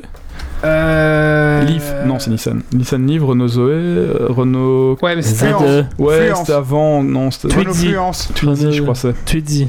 Tweety, c'est ça. Ah, ouais. merde. Un point pour Guillaume. J'ai pas internet. Qui prend les points Euh, Guillaume. Guillaume non, c'est bon, je les ai. Ah, Nico les prend. ok. Euh, Est-ce qu'on compte la supernova ou Non, pas non, on la compte pas. non, la compte pas, c'est là. Nico, Euh, bah, science. Hein. science Enfin, technologie plutôt, mais bon. Mhm. Alors, euh, que signifie VOD Vidéo on Video demand. on demand. Il va être plus rapide. Vidéo à la demande, c'est bien. Et tu peux jouer, hein euh, Jonathan, C'est pas parce que... Facile de jouer en décalé. Ouais. Ah merde, c'est vrai. T'as un petit t'as un, décalage- t'as un gros décalage? Et en plus, je vous regarde en direct, mais du coup, c'est décalé. Ah euh, le direct, direct, c'est la- ah oui, le La direct. vidéo, oui, le direct est décalé. Mais non, le son, toi, tu devais être, tu devais être bon. Hein. Niveau son, ça devrait être pas mal Ouais, chez toi, non. Parce que ouais, sur le... évidemment, si tu regardes le chat, on est, on est très décalé, ouais. Ah ouais. Euh, Euh, Yves, Oui, euh, de film, film, TV, série, tout ça, tout ça. ciné- cinéma et TV show. Oui, cinéma, TV show. Allez, c'est parti. Cinquième dimension. Alors, c'est parti. Euh... En latin. Quel, quel chanteur apparaît dans Retour vers le futur? Euh, il y en a beaucoup, non? Michael Jackson? Non. Quel chanteur apparaît Christopher Lloyd? Dans... Christopher Lloyd, c'est le, Non, c'est le doc, ça. Tu des points pour répondre ça. Mais c'est un chanteur euh, américain connu? Oui, c'est un chanteur américain connu. Quel chanteur apparaît dans Retour vers le futur? J'ai pas internet, je peux pas répondre. Vas-y, c'est ton, c'est ton moment. Bon, la chatroom, on compte sur vous. Je ne participe pas ce soir. Rock Ferrer. Non. Rock Fever, mais c'est Non. pas lui. Ça, c'était le nom de la musique. Quel chanteur apparaît dans Eric vers Clapton est Lewis? Qui? Owen Levis, le chanteur de Back in Time et Power of Love, fait une apparition lors de l'audition des Petites Têtes. Et sa réplique c'est Je suis désolé, c'est ass- assourdissant. Eh, Je suis désolé, c'est assourdissant. Eh ben, je. Merci Google. Hein. Mais oui. Euh, John? Je te répète les catégories ou Euh, jeux vidéo? Jeux vidéo, oui, oui, oui, on peut faire ça. Ou alors sinon, tu peux écrire dans la chatroom. J'essaie de pas tricher sur internet non plus. Alors, Bah, Ah, ils le font, non, hein. eux ils le font. tricher, Nous, ça on fait fait, partie hein, des ça règles. ça, fait partie des des règles. Oui, oui, vous pouvez le faire. Moi, je le fais pas parce que j'ai pas d'internet, mais eux deux, ils le font. Quel est l'ennemi de Crash Bandicoot Mais Crash Bandicoot, mais euh, j'ai jamais joué à ce jeu, c'est sur Nintendo. J'étais sur Nintendo, désolé. Mm. Euh, ah, bah, ah oui, c'était sur PlayStation, c'est vrai. Ouais. Il va sortir sur Switch d'ailleurs. Néocortex, le Oui. docteur Néocortex. Ouais, c'est ça. Il va sortir sur Switch euh, très bientôt. Il coûte 34,25€ et ce sera un cadeau pour ma chérie. Et ouh Euh... Oh, on a des personnes sur le chat. mais je ne vois rien sur le chat, moi. Vous voyez les gens qui Akari, Akari vient de répondre pour euh, Docteur euh, Cortex. Bah, écoute, je ne vois pas, je ne vois pas le chatroom ce soir. J'ai un, un souci. Non, mais il y a eu trois messages depuis le début de la soirée, dont les deux, de, les 30 dernières Mais secondes. même ça, je ne vois pas. Je n'en vois aucun. Donc, euh, Ouais, refresh je refresh, je Mais refresh. Docteur Akari. Voilà, ça, je ne sais pas. Bah, un point. point. Donc dans la chatroom, tu as un point. Ah, il y a une question qui me plaît Tu bien là. risques de gagner la clé aujourd'hui. Il y a une question qui me plaît bien, donc je vous la pose, ce sera la mienne. Dans Donjons et Dragons ou Warhammer, comment appelle-t-on les semi-hommes? Les hobbits. Non, euh, les alphelins. pardon. les Elfling Halflings. Et il a Ah, gagné. Elle est bien en français Ouais, mais non. Vous l'avez moi, dit je- avec un moi, je donne accent le point à anglais. Jonathan. Moi, je suis d'accord. Il n'y a pas les alphelins, c'est même Halflings, même en français. Ça vient d'anglais, ça veut dire demi-portion. Ah, Carrie, je vois enfin les messages à Carrie. Voilà. Bah, un point pour Jonathan. Mais oui, mais oui, bravo. Bah, alphelins ou alphelin, tu prends juste différemment le yin à la fin, c'est la même chose. T'as dit il n'y a pas de non, E. j'ai dit alphelin. Il n'y a pas de E. C'est Halflings, il n'y a pas de Alphelin. Il n'y a pas de E entre le F et le L? Non Bah, en, fait, là, c'est écrit Alphelin, mais, mais, mais Il y a effectivement. Peut-être que dans le Donjon c'est Dragon original. Effectivement, c'est Halfling. Halfling, pardon. Ah, Euh. Nico.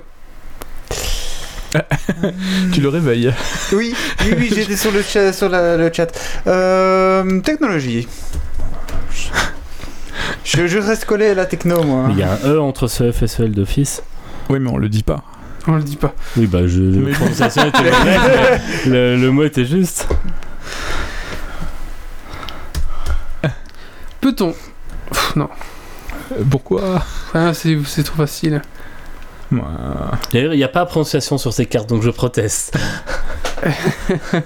c'est Dragon Quest Fine. C'est le maître des jeux qui décide. Ah, ça, ça, je sais pas si c'est euh, si c'est jour à jour. À mon avis, je sais pas. Alors, on va dire une autre question. Que veut dire drone en anglais?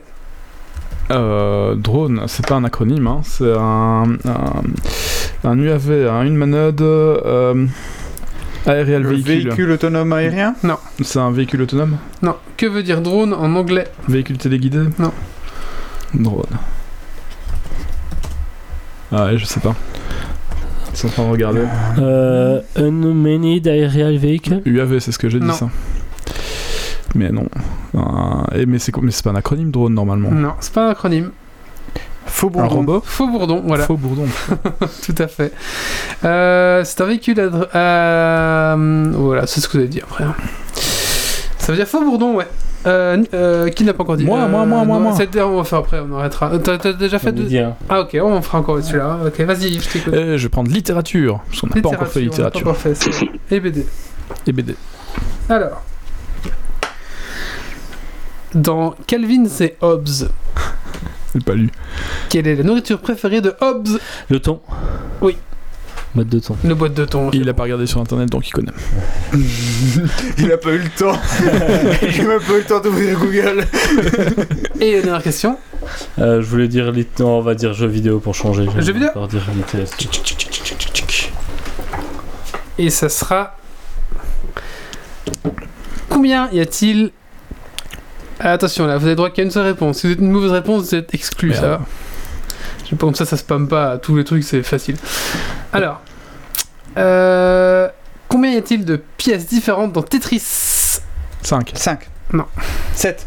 On a dit qu'on spammait dit pas. qu'on spammait pas. 4. on a dit on spamme pas. Bah, bah, c'est 4 en fait. Non, bah non, 5. Ah non, Cinq. plus. Non. Non, non, non. Non.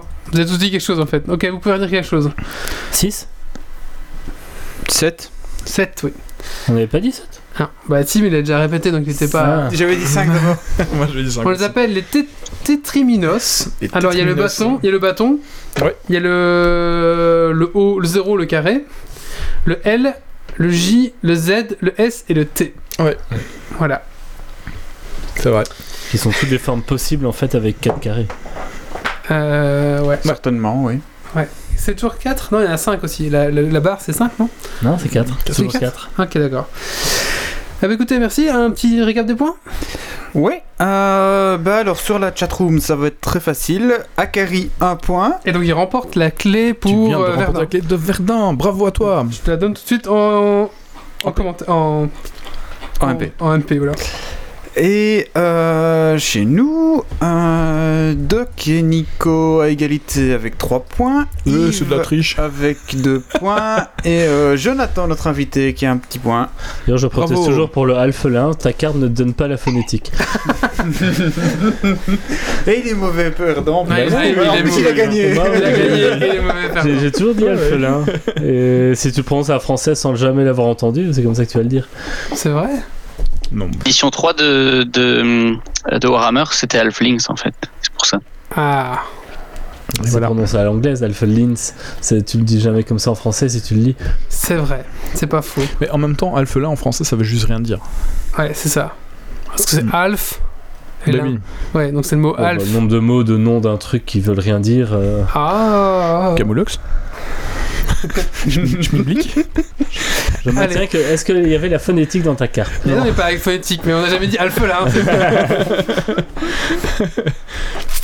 Euh, très bien, bah, merci à tous pour ce, pour ce Avec numéro plaisir. 151. Merci à toi Jonathan, on va peut-être euh, bah, peut-être rappeler ce que donc euh, tu es euh, le, tu fais partie de l'ASBL euh, Repair Together. Tu es gestionnaire de Repair Together. Peut-être un site où on peut retrouver peut-être l'ensemble des Repair Café et tout ça? Euh, www.repairtogether.be euh, et donc il y a l'agenda de tous les Repair Café de Belgique. Formidable tout ça, formidable. Merci à toi en tout cas Jonathan euh, bah, d'avoir participé à, à ce petit euh, à ce petit Geeks League. Euh, J'espère que ça t'a bien plu, Merci à vous. mais de rien, pas de soucis. Ben, merci aux auditeurs aussi. Merci aux auditeurs, euh, merci, merci à aux mes, tipeurs. merci aux animateurs, merci aux tipeurs. Euh, Rendez-vous dans 15 jours pour le prochain euh, Geeks League. Euh, Qu'est-ce que je veux dire de plus? Il faut savoir que Geeks League c'est un site, on pouvez le trouver sur www.geeksleague.be, on est sur iTunes, on est sur Deezer, euh, on est aussi sur Bad Geeks, on est aussi sur YouTube, donc voilà, vraiment si vous voulez euh, nous retrouver c'est assez, assez facile. Et on est de temps en temps sur Twitch pour faire des petits streams rétro gaming, ce genre de choses, voilà. Euh, Si vous avez des sujets à traiter, n'hésitez pas à nous en parler. Ça. On essaiera de les traiter. Si vous avez un sujet à traiter dans la région d'Arlon, n'hésitez pas à nous en parler. On en cherche pour le café numérique. Ah oui, c'est autre chose.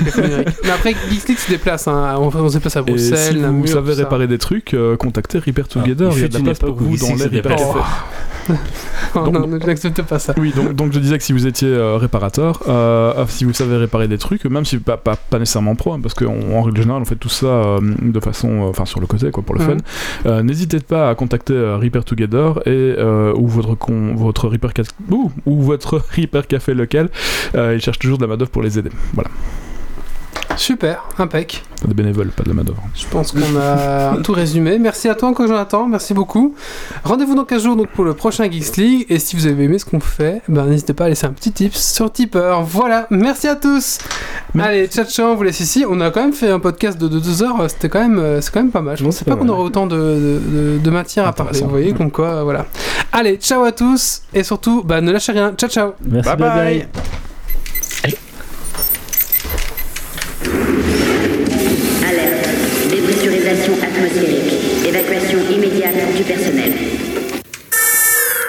Evacuation order.